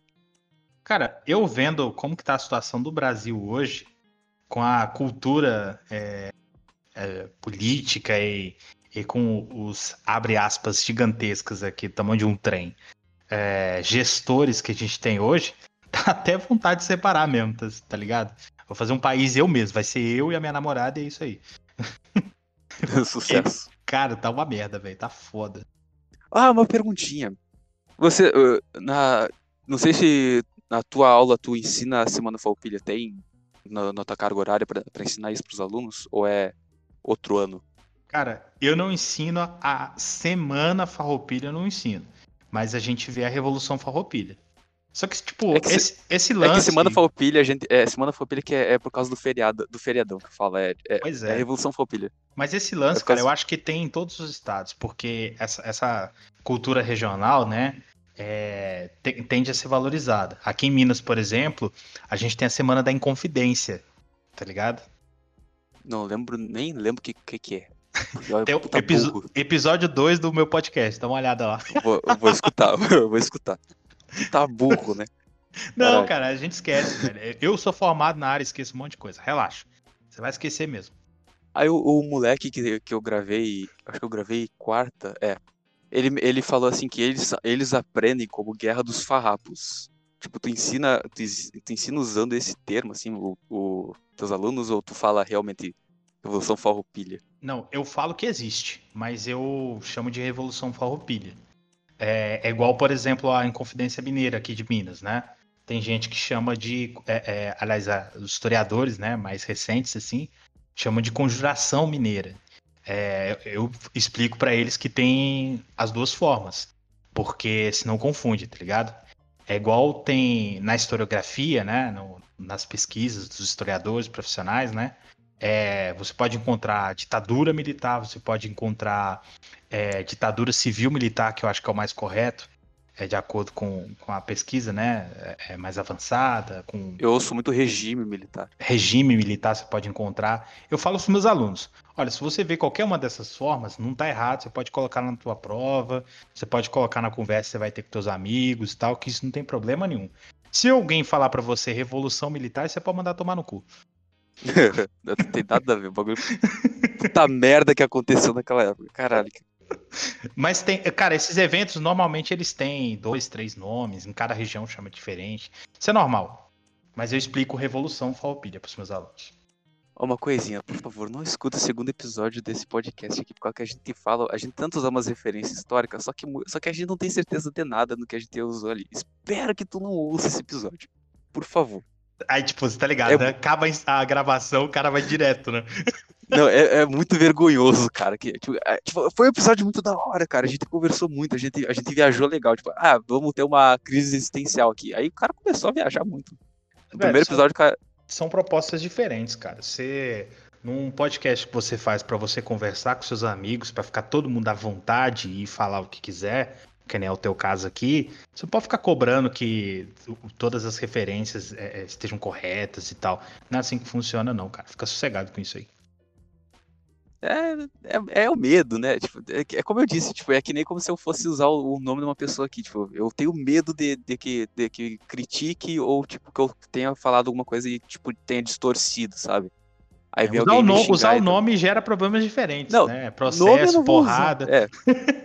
Processo. Caraca, Imagina eu levar processo, cara. Mano, eu tenho 18 anos e não tive nem o primeiro emprego, cara. Como é Seria que uma forma tenho... incrível de você estrear na vida adulta. Pelo menos Mano, essa história é muito boa. É, isso é uma história boa, né? Mas a longo prazo, tipo, não, não sei se ajuda muito. Tipo, cara, a única coisa que eu tenho no meu nome é esse podcast. Tipo, mas, Bem, caralho. Cara, eu sou professor, tô na vida adulta, trabalho há muitos anos e tem no meu nome também só o meu podcast, é isso aí. E umas contas. Umas contas, óbvio, né? Ah, eu queria muito saber sobre, tipo, como é que foi teu, teu estágio? Tipo, como é que funcionou isso? Como é que foi tua experiência? Que experiências tu teve no teu estágio para professor? Tem a resposta, tem a resposta curta e a resposta elaborada. Qual que você quer? A elaborada para dar tempo do podcast, óbvio, né? Se você pedisse a curta, eu diria, foi a merda. Caralho. mas, é, mas deixa eu explicar isso. Não é que foi uma merda, não, assim. eu fiz é, estágio com uma, uma amiga minha, professora, uma pessoa muito capaz, muito correta, muito ética. E foi muito bacana nesse sentido. Só que o nosso calendário da universidade estava uma loucura, porque tinha rolado umas greves e ele estava meio bagunçado. Então, tipo, eu tive muito pouco tempo dentro de sala de aula no meu estágio, sabe? É, a gente teve que é, compensar com outras coisas e tal. Mas nesse sentido, eu acho que me atrapalhou muito, sabe? Então, eu preferia que tivesse sido um pouco diferente. Queria ter aproveitado um pouco mais. É, por exemplo, esse ano eu tive minha primeira estagiária, né? Nunca tinha é, é tido estagiário antes. E é, infelizmente a pandemia acabou atrapalhando aí.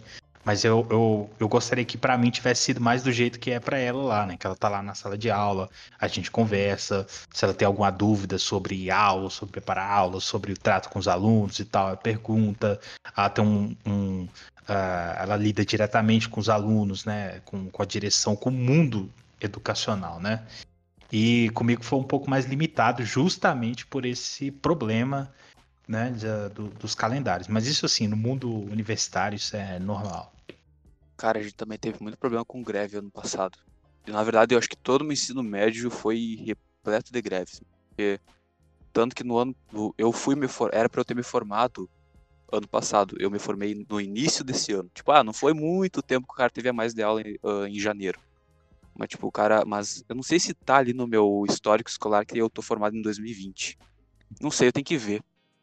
Mas assim, Caraca. assim, cara, atrapalhou muito, cara. A gente ficou, acho que. Não que atrapalhou, claro, foi uma causa justa, óbvio, né? Tipo, cara, o maluco não recebe salário ali. É o transtorno, né? É, o, é uma coisa justa, mas recebe transtorno. É, acaba gerando transtorno para alguém. E assim, e assim, o tempo que eles ficaram de greve, assim, mesmo que eles. Tipo, não, eles não conseguiram uma solução, sabe? Cara, foi, ficou chato, sabe? Porque, cara, os professores ali que o cara gosta, a gente vê que os malucos tão, gostam de dar aula, sabe? E eles não, não, não serem valorizados deixa a gente meio mal. Se você é governante aí, tá ouvindo este podcast, paga professor direito, caralho, valoriza. É uma coisa que me deixa puto, é o cara chegar, ah, porque professor tem férias duas vezes por ano, professor trabalha pouco, professor... tudo isso é mentira, tá? Isso não existe. cara, eu nunca imaginei um professor que trabalhe pouco, cara, porque, velho, imagina, tu tem é muito difícil uma pessoa ter todos os conteúdos salvos na cabeça, assim, ah, não, vou escolher aqui para porque eu vou dar aula disso amanhã. Tá? O cara ninguém tem que estudar, tem, velho. Ninguém tem. É uma, uma ilusão que a gente tem quando a gente vai entrar na, na, na universidade.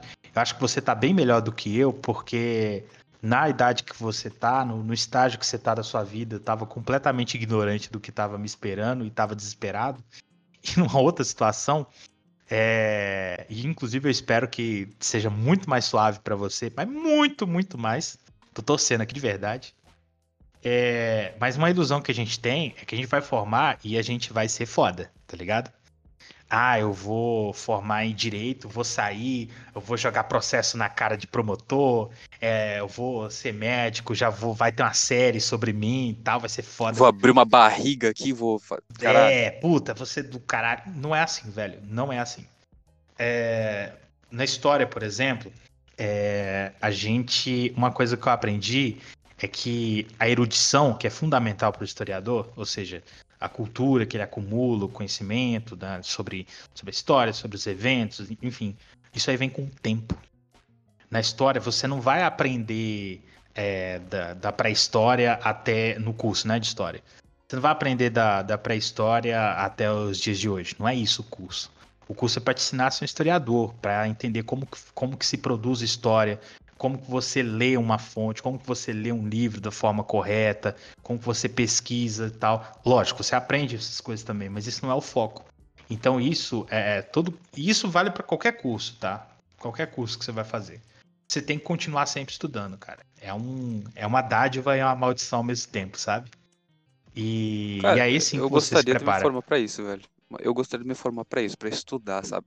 Assim, eu, eu, eu me acho um pouco preguiçoso, mas assim, é que a área, é que as partes que eu gosto de, de, de aprender, eu curto muito me aprofundar, sabe? Tipo, tanto que eu, assim, eu tô ingressando em matemática para depois fazer física e, de, e depois finalmente ingressar para fazer astronomia, que é o bagulho. Então eu vou te dar uma dica, tá? Você falou que se, se acha meio preguiçoso para estudar, mas gosta de se aprofundar no você, na, nas coisas que você gosta e tal. Então vou te dar uma dica. Na hora de escolher a, a universidade, não pergunte para ninguém. Toma a decisão sozinho. Estuda, pesquisa, procura saber como que é a profissão, do trabalho, como que é o curso e tal, e toma a sua decisão sozinho. Porque se não for uma coisa que você gosta mesmo, cara, você não vai conseguir. E não entra nesse papinho do dinheiro, não. Isso vale para você, ouvinte, que tá nos ouvindo aí também.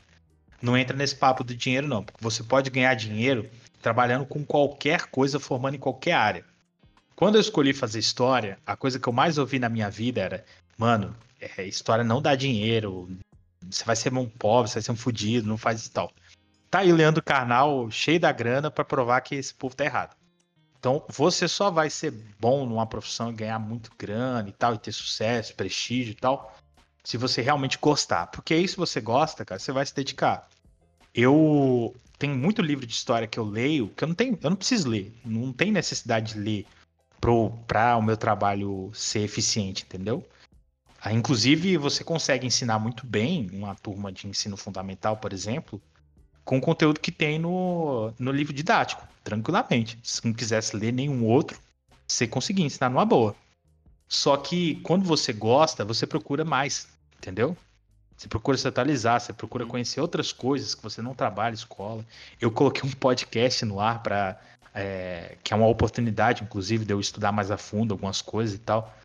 Então, cara, você que tá aí ouvindo a gente, não cai nessa onda do dinheiro. Faz uma parada que você quer, porque senão você vai se arrepender lá na frente.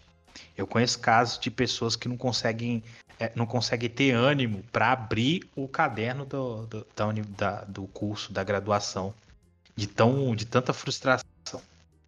Às vezes é que às vezes o pessoal cai na pilha dos pais, né? Tipo, os pais estão preocupados que o filho tenha uma vida boa quando quando se afastar deles, né? Tipo, quando for começar a viver sozinho, que eles pegam assim, foca no dinheiro, depois faz o que tu quer. Mas que, cara, imagina o cara gasta, não sei quanto tempo é de uma faculdade padrão, acho que são cinco anos, né? Tipo, o cara gasta uhum. cinco anos da vida dele ali só pra depois, tipo, nunca mais usar. É, e nunca é assim de você depois vai fazer o curso tal que você quer. Porque as contas chegam, a idade chega, a, a realidade ela se. Entendeu? Então você acaba que você vai trabalhar naquilo lá, ah, vou trabalhar nisso aqui até conseguir fazer o que eu quero. E você fica naquilo ali, entendeu? Então, eu sempre falo para os meus alunos, quando você for escolher um curso, você tem que fazer o seguinte cálculo. Você vai gastar aí no seu dia pelo menos umas 8 horas é, é, dormindo. Se você tiver um sono bacana. Se tiver tempo para dormir também, porque eu tinha um professor de geografia que ele falava que ele dormia quatro horas por noite. Por quê? Porque ele estava fazendo faculdade e dando aula para e dando aula para ensino médio. Cara, quando eu tô no ápice do trabalho, a, a, o meu o meu normal de sono é mais ou menos por aí também. Caralho, cara, que é e aí você, sei lá, você tem lá suas oito horas de sono. Numa jornada de trabalho normal são mais oito horas, né? Com as horas que sobrarem aí, é... será que vale a pena viver só para essas horinhas que sobra? Não é melhor você gastar essas outras oito horas trabalhando numa coisa que seja satisfatória para você? Entendeu? Então, é, é, isso que eu, é isso que eu recomendo, sabe? Faz esse cálculo. Eu tô ingressando para esse para matemática para chegar depois lá no final chegar em astronomia, mas que também o meu problema também é, é o financeiro. E também eu, eu, tô, eu, tô, eu tô querendo misturar duas coisas que eu, que eu amo muito, que, que porque eu tô na eu tô fazendo o podcast porque eu curto comunicação, eu curto essa área de. É a comunicação, é. Eu curto a... Comunicação. Eu curto a área da comunicação. e assim. E eu descobri uma coisa, acho que foi ano passado, que eu vi um. Tem um canal no YouTube que é do Pedro Loss, que eu acho que é o Ciência Todo Dia, que assim, que é, é focado na divulgação científica. E, cara, quando eu, eu vi isso, quando eu me aprofundei um pouquinho mais, velho, eu achei isso do caralho, mano, que é um bagulho muito assim. Cara, a divulgação científica, mano, tipo, tu, é, é pra tu, é tu traz discussões que, assim, tipo, a questão que teve ano passado que rodou muito, que foi do da, da Terra plana, tá ligado? Tipo, a divulgação científica é pra combater. Tá até um nervoso, só de ouvir. É pra, é, é pra tu combater esse tipo de coisa, entendeu? Tu, tu, tu ensinar as pessoas. Tu, é tipo um professor, só que numa escala assim, de, tipo, numa escala de internet, sabe? Tipo, como se tu, como teu podcast, entendeu? Teu podcast tá fazendo uma divulgação, o legal da, da, da, da, comunicação é que você pode lançar a mão dela em, em, em várias áreas.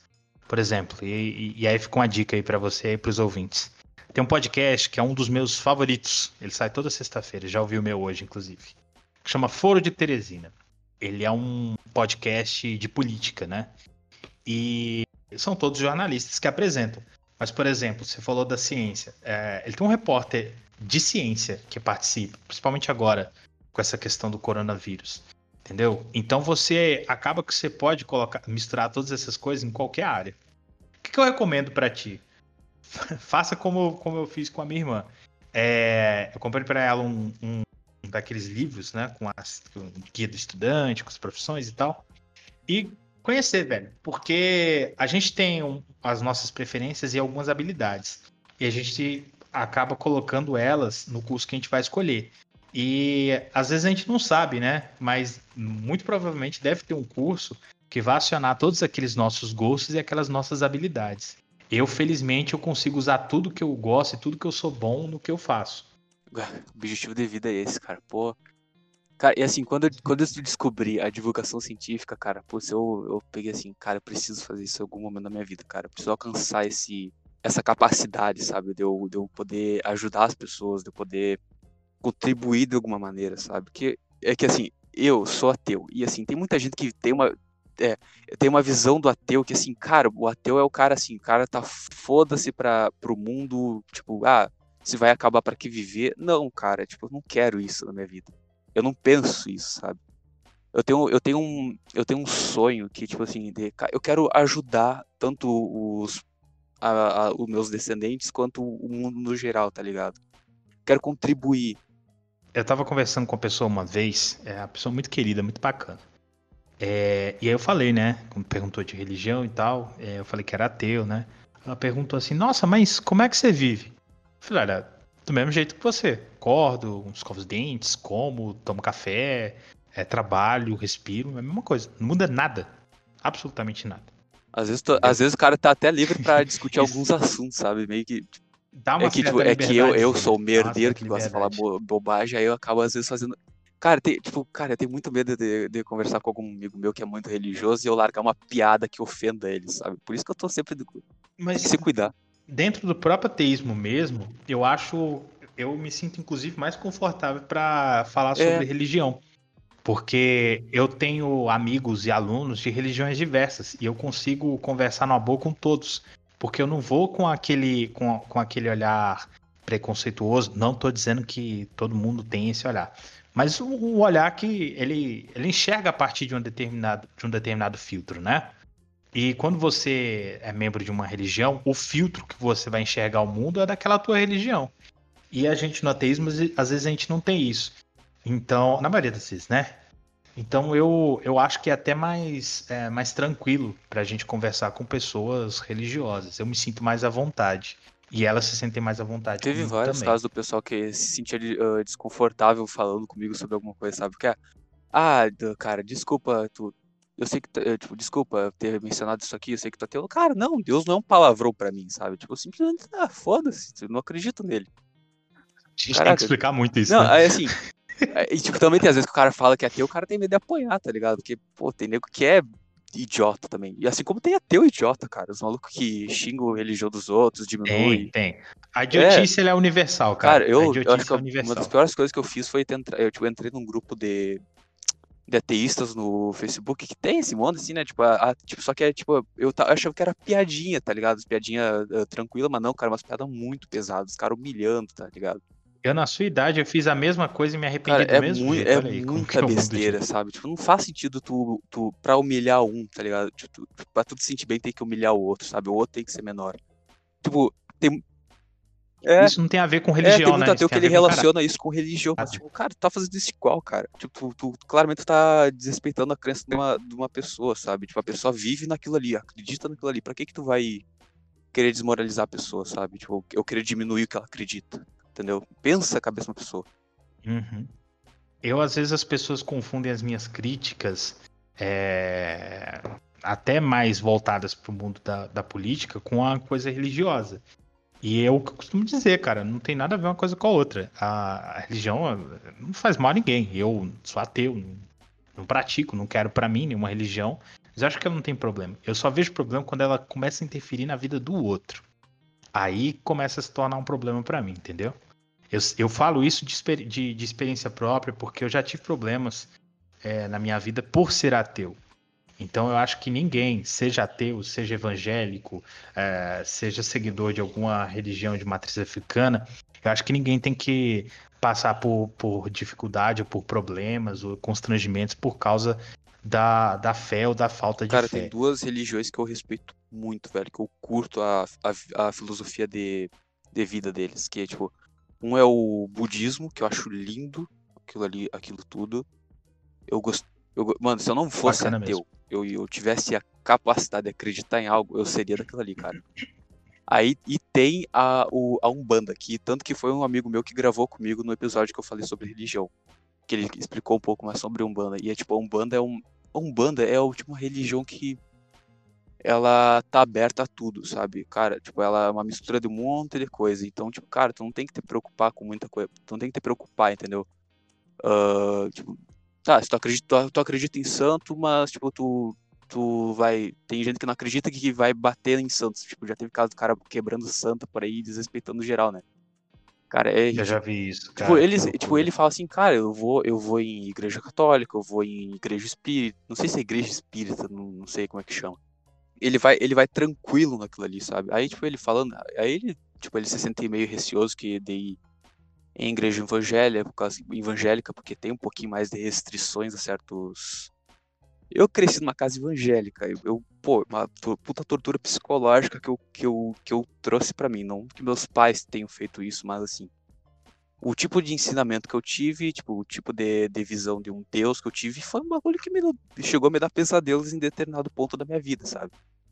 Tanto que foi por isso que eu busquei uhum. ser ateu. Por quê? Porque eu me senti mais. Eu senti a liberdade, entendeu? Ah, você eu mesmo, tá ligado? Eu me, eu me sinto melhor, assim, tipo, ah, sem medo de, de, de, um julgamento, sem medo de. De, tipo, ah, de sofrer alguma consequência por, por alguma coisa que eu fiz, tá ligado?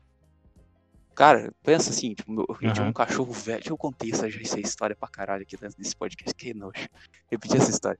Assim, tipo, eu, eu tinha um cachorro que, cara, que sempre quando ele adoecia, mano, eu automaticamente já me culpava. Caralho, eu fiz alguma coisa e Deus tá me condenando através do cachorro, tá ligado? Tá meio... Caraca, tipo, a minha mente tava muito perturbada, sabe? Naquele ponto. Tipo, o cachorro era. Só que não tem nada a ver, o cachorro era velho mesmo, o cachorro era um, era um fóssil. Óbvio que o cachorro ia adoecer por qualquer coisa, né? Mas mesmo assim, eu tava ali, eu vou, pô, não, a culpa é minha, a culpa é minha, a culpa é minha. E tipo, eu ouvi meu pai já me falando isso aí, ah, a culpa é tua, porque tu tá falando mal do, do Malafaia. Que a rica da joia que é o Malafaia. Ou ou como é que é o. É. Cara, tô até com medo de falar o nome desses malucos. Esses malucos são do. são de processar. não que. Não que. Eles são loucos, né? Malafaia, é, Valdomiro é, Santiago. Valdemiro, mano, eu já ouvi notícia do Valdemiro vendendo feijão. Ah, o feijão é a cura do coronavírus. Daqui um feijão ungido aqui, tem de, de, mil, de mil conto, tá? Sabe? Ah, uma banha que cara idiota. Que inferno, cara. Caraca, que inferno. Não, mano, assim, cara, rouba, mas pelo menos não, não, seja tão cara de pau assim, sabe? Pô, cara, puta cara de pau, velho. Vender um bagulho. É, é, é tipo o Fundação Cobra Coral lá do Rio de Janeiro, que os caras cobram. É, é, o, o Estado paga, o Estado do Rio de Janeiro paga pra eles pra fazer Jovem Nerd, né? Pra... O visto do Jovem Nerd. Pô, Jovem Nerd é maravilhoso. É. Não, eu fui pesquisar, cara. Caraca, é verdade, existe mesmo. Isso, eu não acreditei quando eu vi lá no, no Jovem Nerd e eu fui pesquisar, cara. Existe mesmo. Fundação Cacique Cobra Coral. É um tapa na assim, cara da sociedade. É um professor de história, tu tem uma. Tipo, como é que é? é? é? país laico ou laico? Eu não sei como é que é. Mas, tipo. Como é, como é que tu tem. Laico. Qual que é a tua visão sobre isso? Tipo, o Brasil é realmente um país laico? Eu, particularmente, acho que não.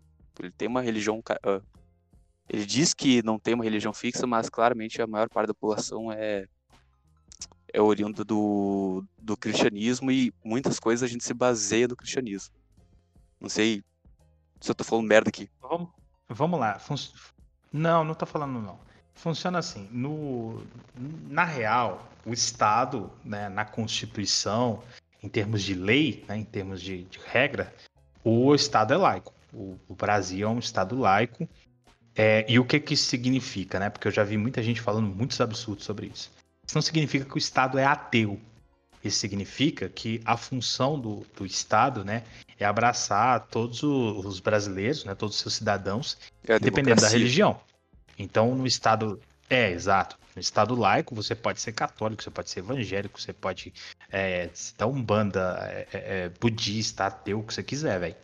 E o Estado tem a obrigação de, de te dar, né, de fornecer os mesmos direitos, é, os mesmos deveres, né, a mesma proteção que haveria né, para um, um cidadão de determinado é, com determinado, de determinada religião, etc. Mas é, o Brasil é o seguinte: nós temos uma tradição católica, cristã, isso vem desde a nossa colonização, né? É, e ela permanece, ela é muito forte.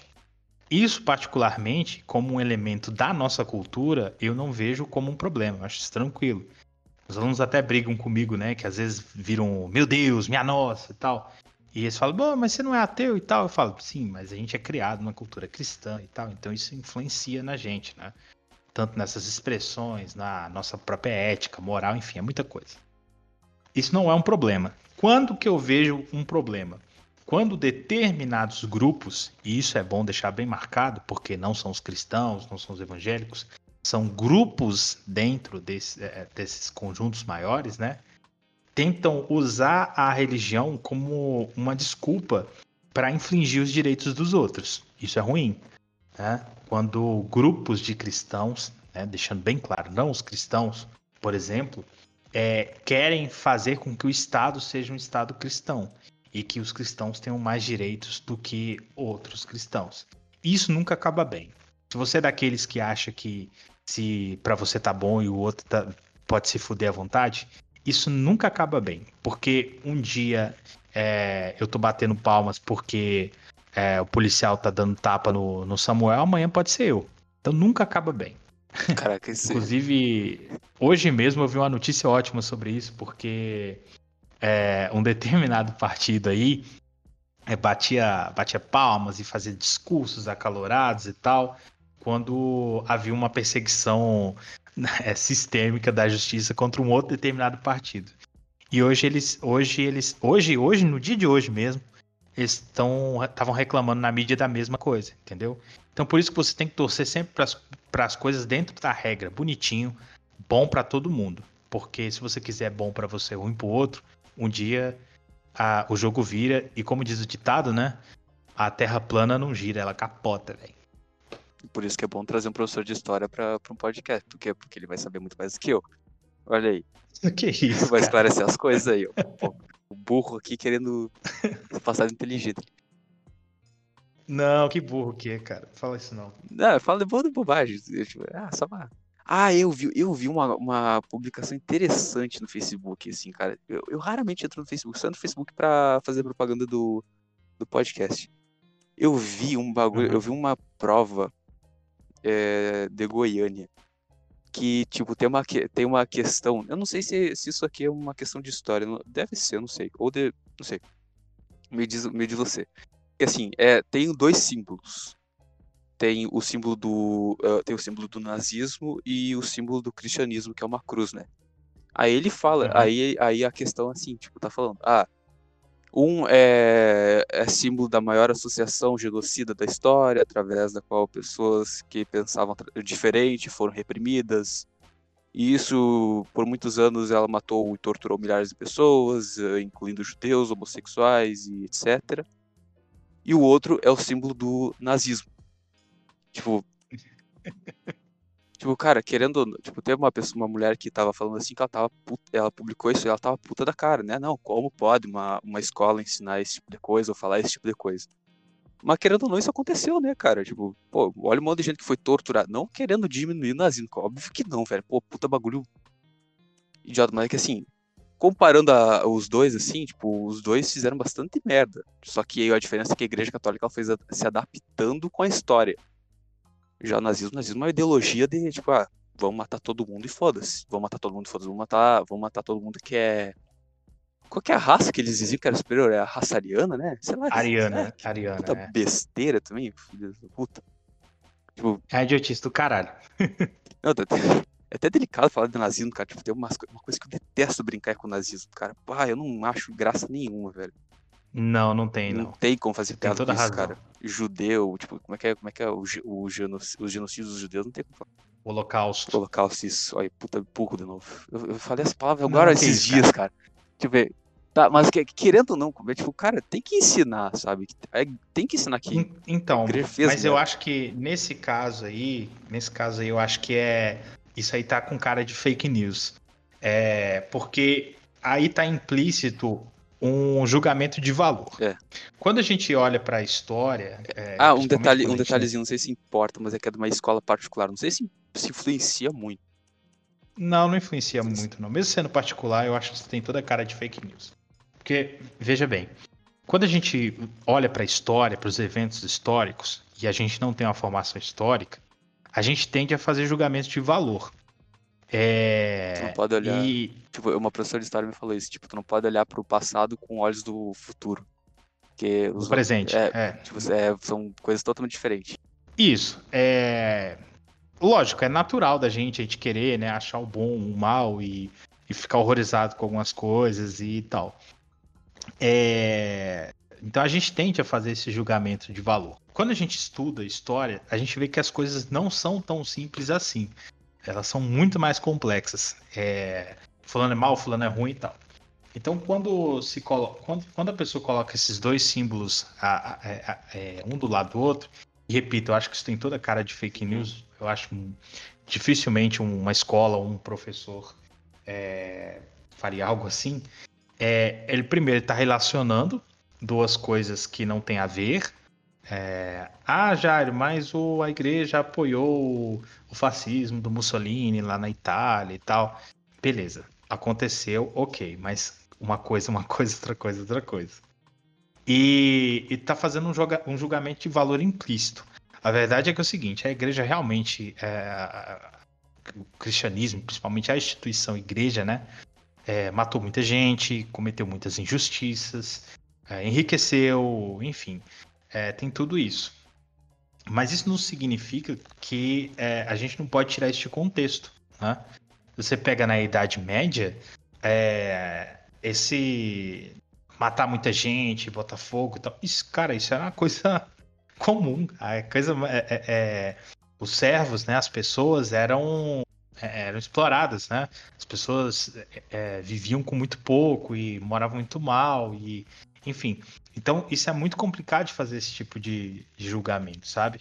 É, o nazismo é uma questão, cara, que ela, ela sempre acaba tocando as pessoas nesse sentido, mas às, a- às vezes a pessoa aponta o dedo ali, ah, porque nazista foi isso, nazista foi aquilo, mas às vezes acaba defendendo algumas ideias que é, tem a ver com aquilo ali e não sabe ou não admite. Ah, o Brasil contemporâneo tem muito disso, né? É, então, é- é eu acho que dificilmente uma escola ou um professor, é, uma direção ia topar um, um negócio desses. Eu acho muito pouco provável. Eu vi isso aí, tipo, eu assim, cara, eu vou, vou- eu vou perguntar por que que esse prof... o que que o professor de hoje vai, vai falar sobre isso, cara. O que que ele acha sobre isso aí? Cara, que ainda bem A gente quando, ensi- bem quando lembrei, ensina cara. sobre. Não, a gente quando ensina sobre a Igreja Católica, a gente dá uma olhada de história para ela, não de. É, é, é, não de juízo de valor. Uhum. É, é, mesmo eu sendo ateu e tendo minhas críticas pessoais à igreja, ao cristianismo e tal, eu não tô lá para julgar eles, entendeu? Então eu explico os acontecimentos, eu explico os conceitos, eu explico a história. Quem quiser achar que é bom, achar que é ruim, aí isso aí é do âmbito pessoal de cada um, entendeu? Cara, um bagulho que eu achei É igual- falta na escola foi o ensino religioso, cara. Tipo, apesar de ateu, eu aceito que. Eu, tipo, eu aceito, eu, eu acho que é bem importante ensinar a religião, não como doutrina, mas ensiná-la como história, sabe? Tipo, na, tipo, quando eu era mais novo, assim, na, na escola, tem. Não sei se é, se é assim hoje em dia. No ensino fundamental, cara, tem o período que é, que é focado no ensino religioso, sabe? E assim, cara, nunca teve algo aprofundado nisso. Aí, Essa é uma crítica bem forte, cara, que eu tenho em relação ao Brasil em geral. o que, que a gente mais via? A gente, ou a gente tava com uma professora que era claramente católica e ensinava só sobre a religião dela, ou uma professora que não tava palavra pra gente durante o ano inteiro e, e deu, entendeu? Eu acho que fez falta, cara, esse- a gente ter esse conhecimento desde pequenininho, tanto pra acabar com o preconceito, que é chato, sabe, de, de, de- de- como é que é, de, de trazer isso, de mostrar isso para as outras pessoas, E também, cara, tipo, cara, é história, entendeu? Tipo, religião, ela faz uma. Ela meio que ela construiu a história de alguma maneira, entendeu? Eu, eu não sei se tô falando besteira. Eu tenho muito, muito medo de falar besteira contigo. Relaxa. Não, tem muito a ver, cara, mas tem, tem tudo a ver com a história. Porque a história, ela, ela, na verdade, ela tem a ver com a humanidade, né? Tem a ver com o ser humano. Então, onde tem. Onde tem até um historiador importante, né? Que diz que onde há o homem ali, o ser humano, o historiador vai achar o material dele ali. Então, a religião é importante nesse sentido. Mas é uma crítica forte que eu tenho no Brasil na questão do ensino religioso. Porque a gente vê muitas vezes em escola, lembrando, muitas vezes, eu tô, eu tô falando aqui muitas vezes, não estou dizendo que isso é em todos os lugares, todos os professores, não é assim. Mas a gente vê muito, é, não ensino religioso de fato, mas uma espécie de catecismo. E eu, eu acho isso muito incorreto. Eu acho que o ensino religioso seria interessante, né? É aprender a pessoa a entender a religiosidade dela, entender que existem outras religiões, como lidar, como conviver numa sociedade democrática com religiões diferentes, né? Saber respeitar a religião do. Eu mesmo tive muitas aulas de, abre aspas, ensino religioso, que era mais um, um puxadinho do catecismo. É, assim, o cara, o cara, assim, é, quando o cara é criança, assim, o cara é ensinado na escola a rezar, é ensinado a fazer essas coisas, tipo, eu não, eu não sei como é que é uma, uma criança que é, que é fora do cristianismo crescer nesse, nesses lugares. Não sei se ela, se ela acaba se sentindo meio, meio, meio deslocada. Porque, assim, a gente, a gente, o cara cresceu num, num lugar, num, num, como tu tinha dito antes, a gente se baseou muito, a gente o, o início do Brasil foi claramente com, com a Igreja Católica. A Igreja Católica chegou aqui, catequizou, tentou catequizar geral e, tipo, se, se instalou, né? Aí, a gente, e assim, aí o cara, desde pequenininho, o cara cresceu ensinando, ah, não, vamos orar aqui, sei lá o quê, vamos pro Papai do Céu, Jesus, assim, a gente é ensinado dentro da escola isso aí, desde pequenininho, querendo ou não, entendeu? E, tipo, nunca, não sei se eu acho, se eu acho isso justo, com, tipo, porque pode ou não querer ter, ter uma criança que cresceu num lugar que é totalmente diferenciado, sabe? Diferenciado, entre aspas, né? Uma criança que não cresceu que nem as outras, assim, como a maioria que, tipo, ah, pais cristãos e que tem tais, tais pensamentos. Eu, eu acho que quando o cara é, é o menino, a menina tem um pensamento. Eu vou dar um exemplo, por exemplo, do nosso caso, que eu acho que fica mais fácil de eu me fazer entender quando, por exemplo, você é ateu ou você tende a ser ateu, não adianta, cara. Não, não adianta. Ou a pessoa ela vai crescer frustrada e aí vai fazer muito mal para a saúde psicológica dela, vai gerar outros problemas lá na frente, ou a pessoa acaba escapando de alguma forma. Eu sempre brinco, né, com, com às vezes com as tentativas de, de, de conversão que aparece para mim. Eu sempre brinco, né? Eu falo, olha, não tenta me converter porque é, eu fui batizado duas vezes e não deu certo. Então. eu ainda fugi dessa, cara. Pá, eu consegui fugir, velho. Pá. Pois é. Cara, já tá muito tempo aqui, velho. Caraca. Fui ver o horário agora. Eu não, tava, eu não olhei no relógio, agora que eu olhei. Eu fui ver, mano. Pô, tu, tu não tem um compromisso pra. pra eu, tô, eu até tinha mais uma pergunta aqui pra fazer, mas eu tô com medo de te atrapalhar, cara. Não, per pergunta aí e a gente encerra qualquer coisa. E, cara, é, eu tô adorando o papo, velho. Sempre que chamar, a gente vem. Fica tranquilo. Deixa eu ver. A, a, per... a pergunta era assim: tu tem. Pra encerrar mesmo, tu, uh, tu tem uma. Tu tem vontade de, de evoluir na, na tua carreira? Tipo, subir pra. Como é que é? Subir pro ensino médio ou pra faculdade? Pra ser professor de faculdade, no caso. Tem essa vontade? Professor de história, quando vai contar alguma coisa, sempre conta uma história junto, né? É uma bosta. É, tá super certo, cara. Acont... Maravilhoso. Acontece o seguinte, que quando eu entrei na universidade, na minha graduação, é, o meu desejo era a universidade. Eu, eu gostava muito dos meus professores e tudo, mas eu achava que... Aquela, aquela coisa, né? Que a escola era muito complicada, isso, isso, aquilo, não sei o quê. Eu não sei, eu tinha. Acho que eu tinha medo, na realidade, de escola, de dar aula, enfim.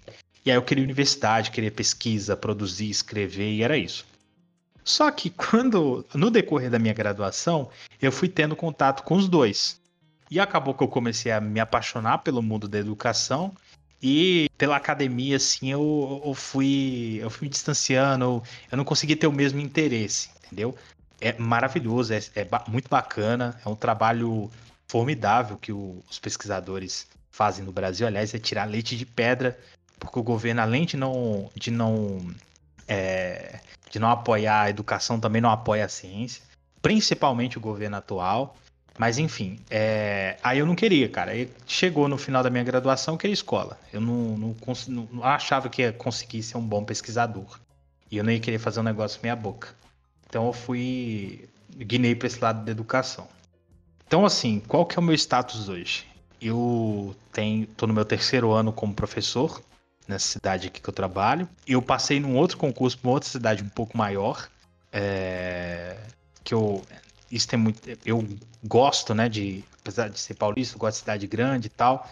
É, mas eu queria alguma coisa no meio, acho que com isso eu consegui. É, mas o meu objetivo, assim, dentro da carreira de professor é cursinho. Eu, eu acho que o meu estilo combina mais com o cursinho. Apesar de eu amar os meus aluninhos, tô morrendo de saudade deles. Mas eu acho que o meu estilo de, de, de aula, de interlocução, tem muito a ver com o cursinho. E eu quero fazer outras coisas fora também desse universo, né? Eu já comecei a fazer podcast, então eu quero é, trabalhar mais nesse mundo da comunicação, talvez me profissionalizar. Eu gosto muito de música, eu quero trabalhar com isso também. Então, eu quero sempre ser um cara ocupado. Cara, corretíssimo você, velho. Tipo, eu que tô, eu que tô, eu que tô vacilando aqui de estar tá parado, cara. Pô, eu tinha que tá, eu tinha que ter aproveitado mais o início do ano para procurar alguns cursos, velho que tinha que no início ali que estavam oferecendo bastante curso, sabe? Tinha que ter aproveitado aquilo ali, cara. Relaxa, cara, você tem Pô, tempo. Desse... Fica tranquilo. Tá, eu... acho que deu um bom papo, né, cara? É, Pô, excelente. Deu bastante. Excelente, Pô. cara. Tem, uh, tem mais algum, tem um, algum último recado aí? Rede social, uh, divulgar de novo o podcast aí, fica à vontade. Bom, se você quiser ouvir um pouco mais da, da minha voz, da minha falação infinita, dá uma olhada lá no meu podcast, no Escuta Essa História Podcast. É, como eu disse, nós estamos aí indo para o sexto episódio, vai ser a conclusão da Guerra do Paraguai. É bem bacana. Foi um foi o resultado de uma pesquisa gigantesca fazer esse episódio. E nós estamos lá no Instagram também, no escuta essa, arroba escuta essa história podcast. É, dá uma passada lá, manda um direct, é, conversa comigo se você tem uma sugestão de episódio, de tema, de pauta. É, e tem o um e-mail também do, do podcast, né? Que é o escuta essa história podcast, arroba gmail.com, para quem conhecer quiser lá entrar em contato comigo. Tá lá. Cara, valeu pelo. Valeu pela presença, velho. Pô, maravilhoso trazer, foi maravilhoso ter, trazido um professor pra cá, velho. Que, Eu que agradeço, cara. Aumentou o nível do podcast lá em cima, cara. Porra. velho, eu tava tendo. Mano, eu tava muito nervoso de conversar contigo, velho. Vou ser sincero, eu tava muito nervoso. Cara, e... relaxa. Você é super educado, super bacana, cara. Você vai dar super certo seu podcast. Você pode chamar quem você quiser. Pô, muito obrigado. Uh, bom, cara, acho que é isso. Então, as, as redes sociais vão estar tudo aqui embaixo, então os links tudo aqui embaixo do que o convidado acabou de falar. E acho que foi isso. Então, tchau.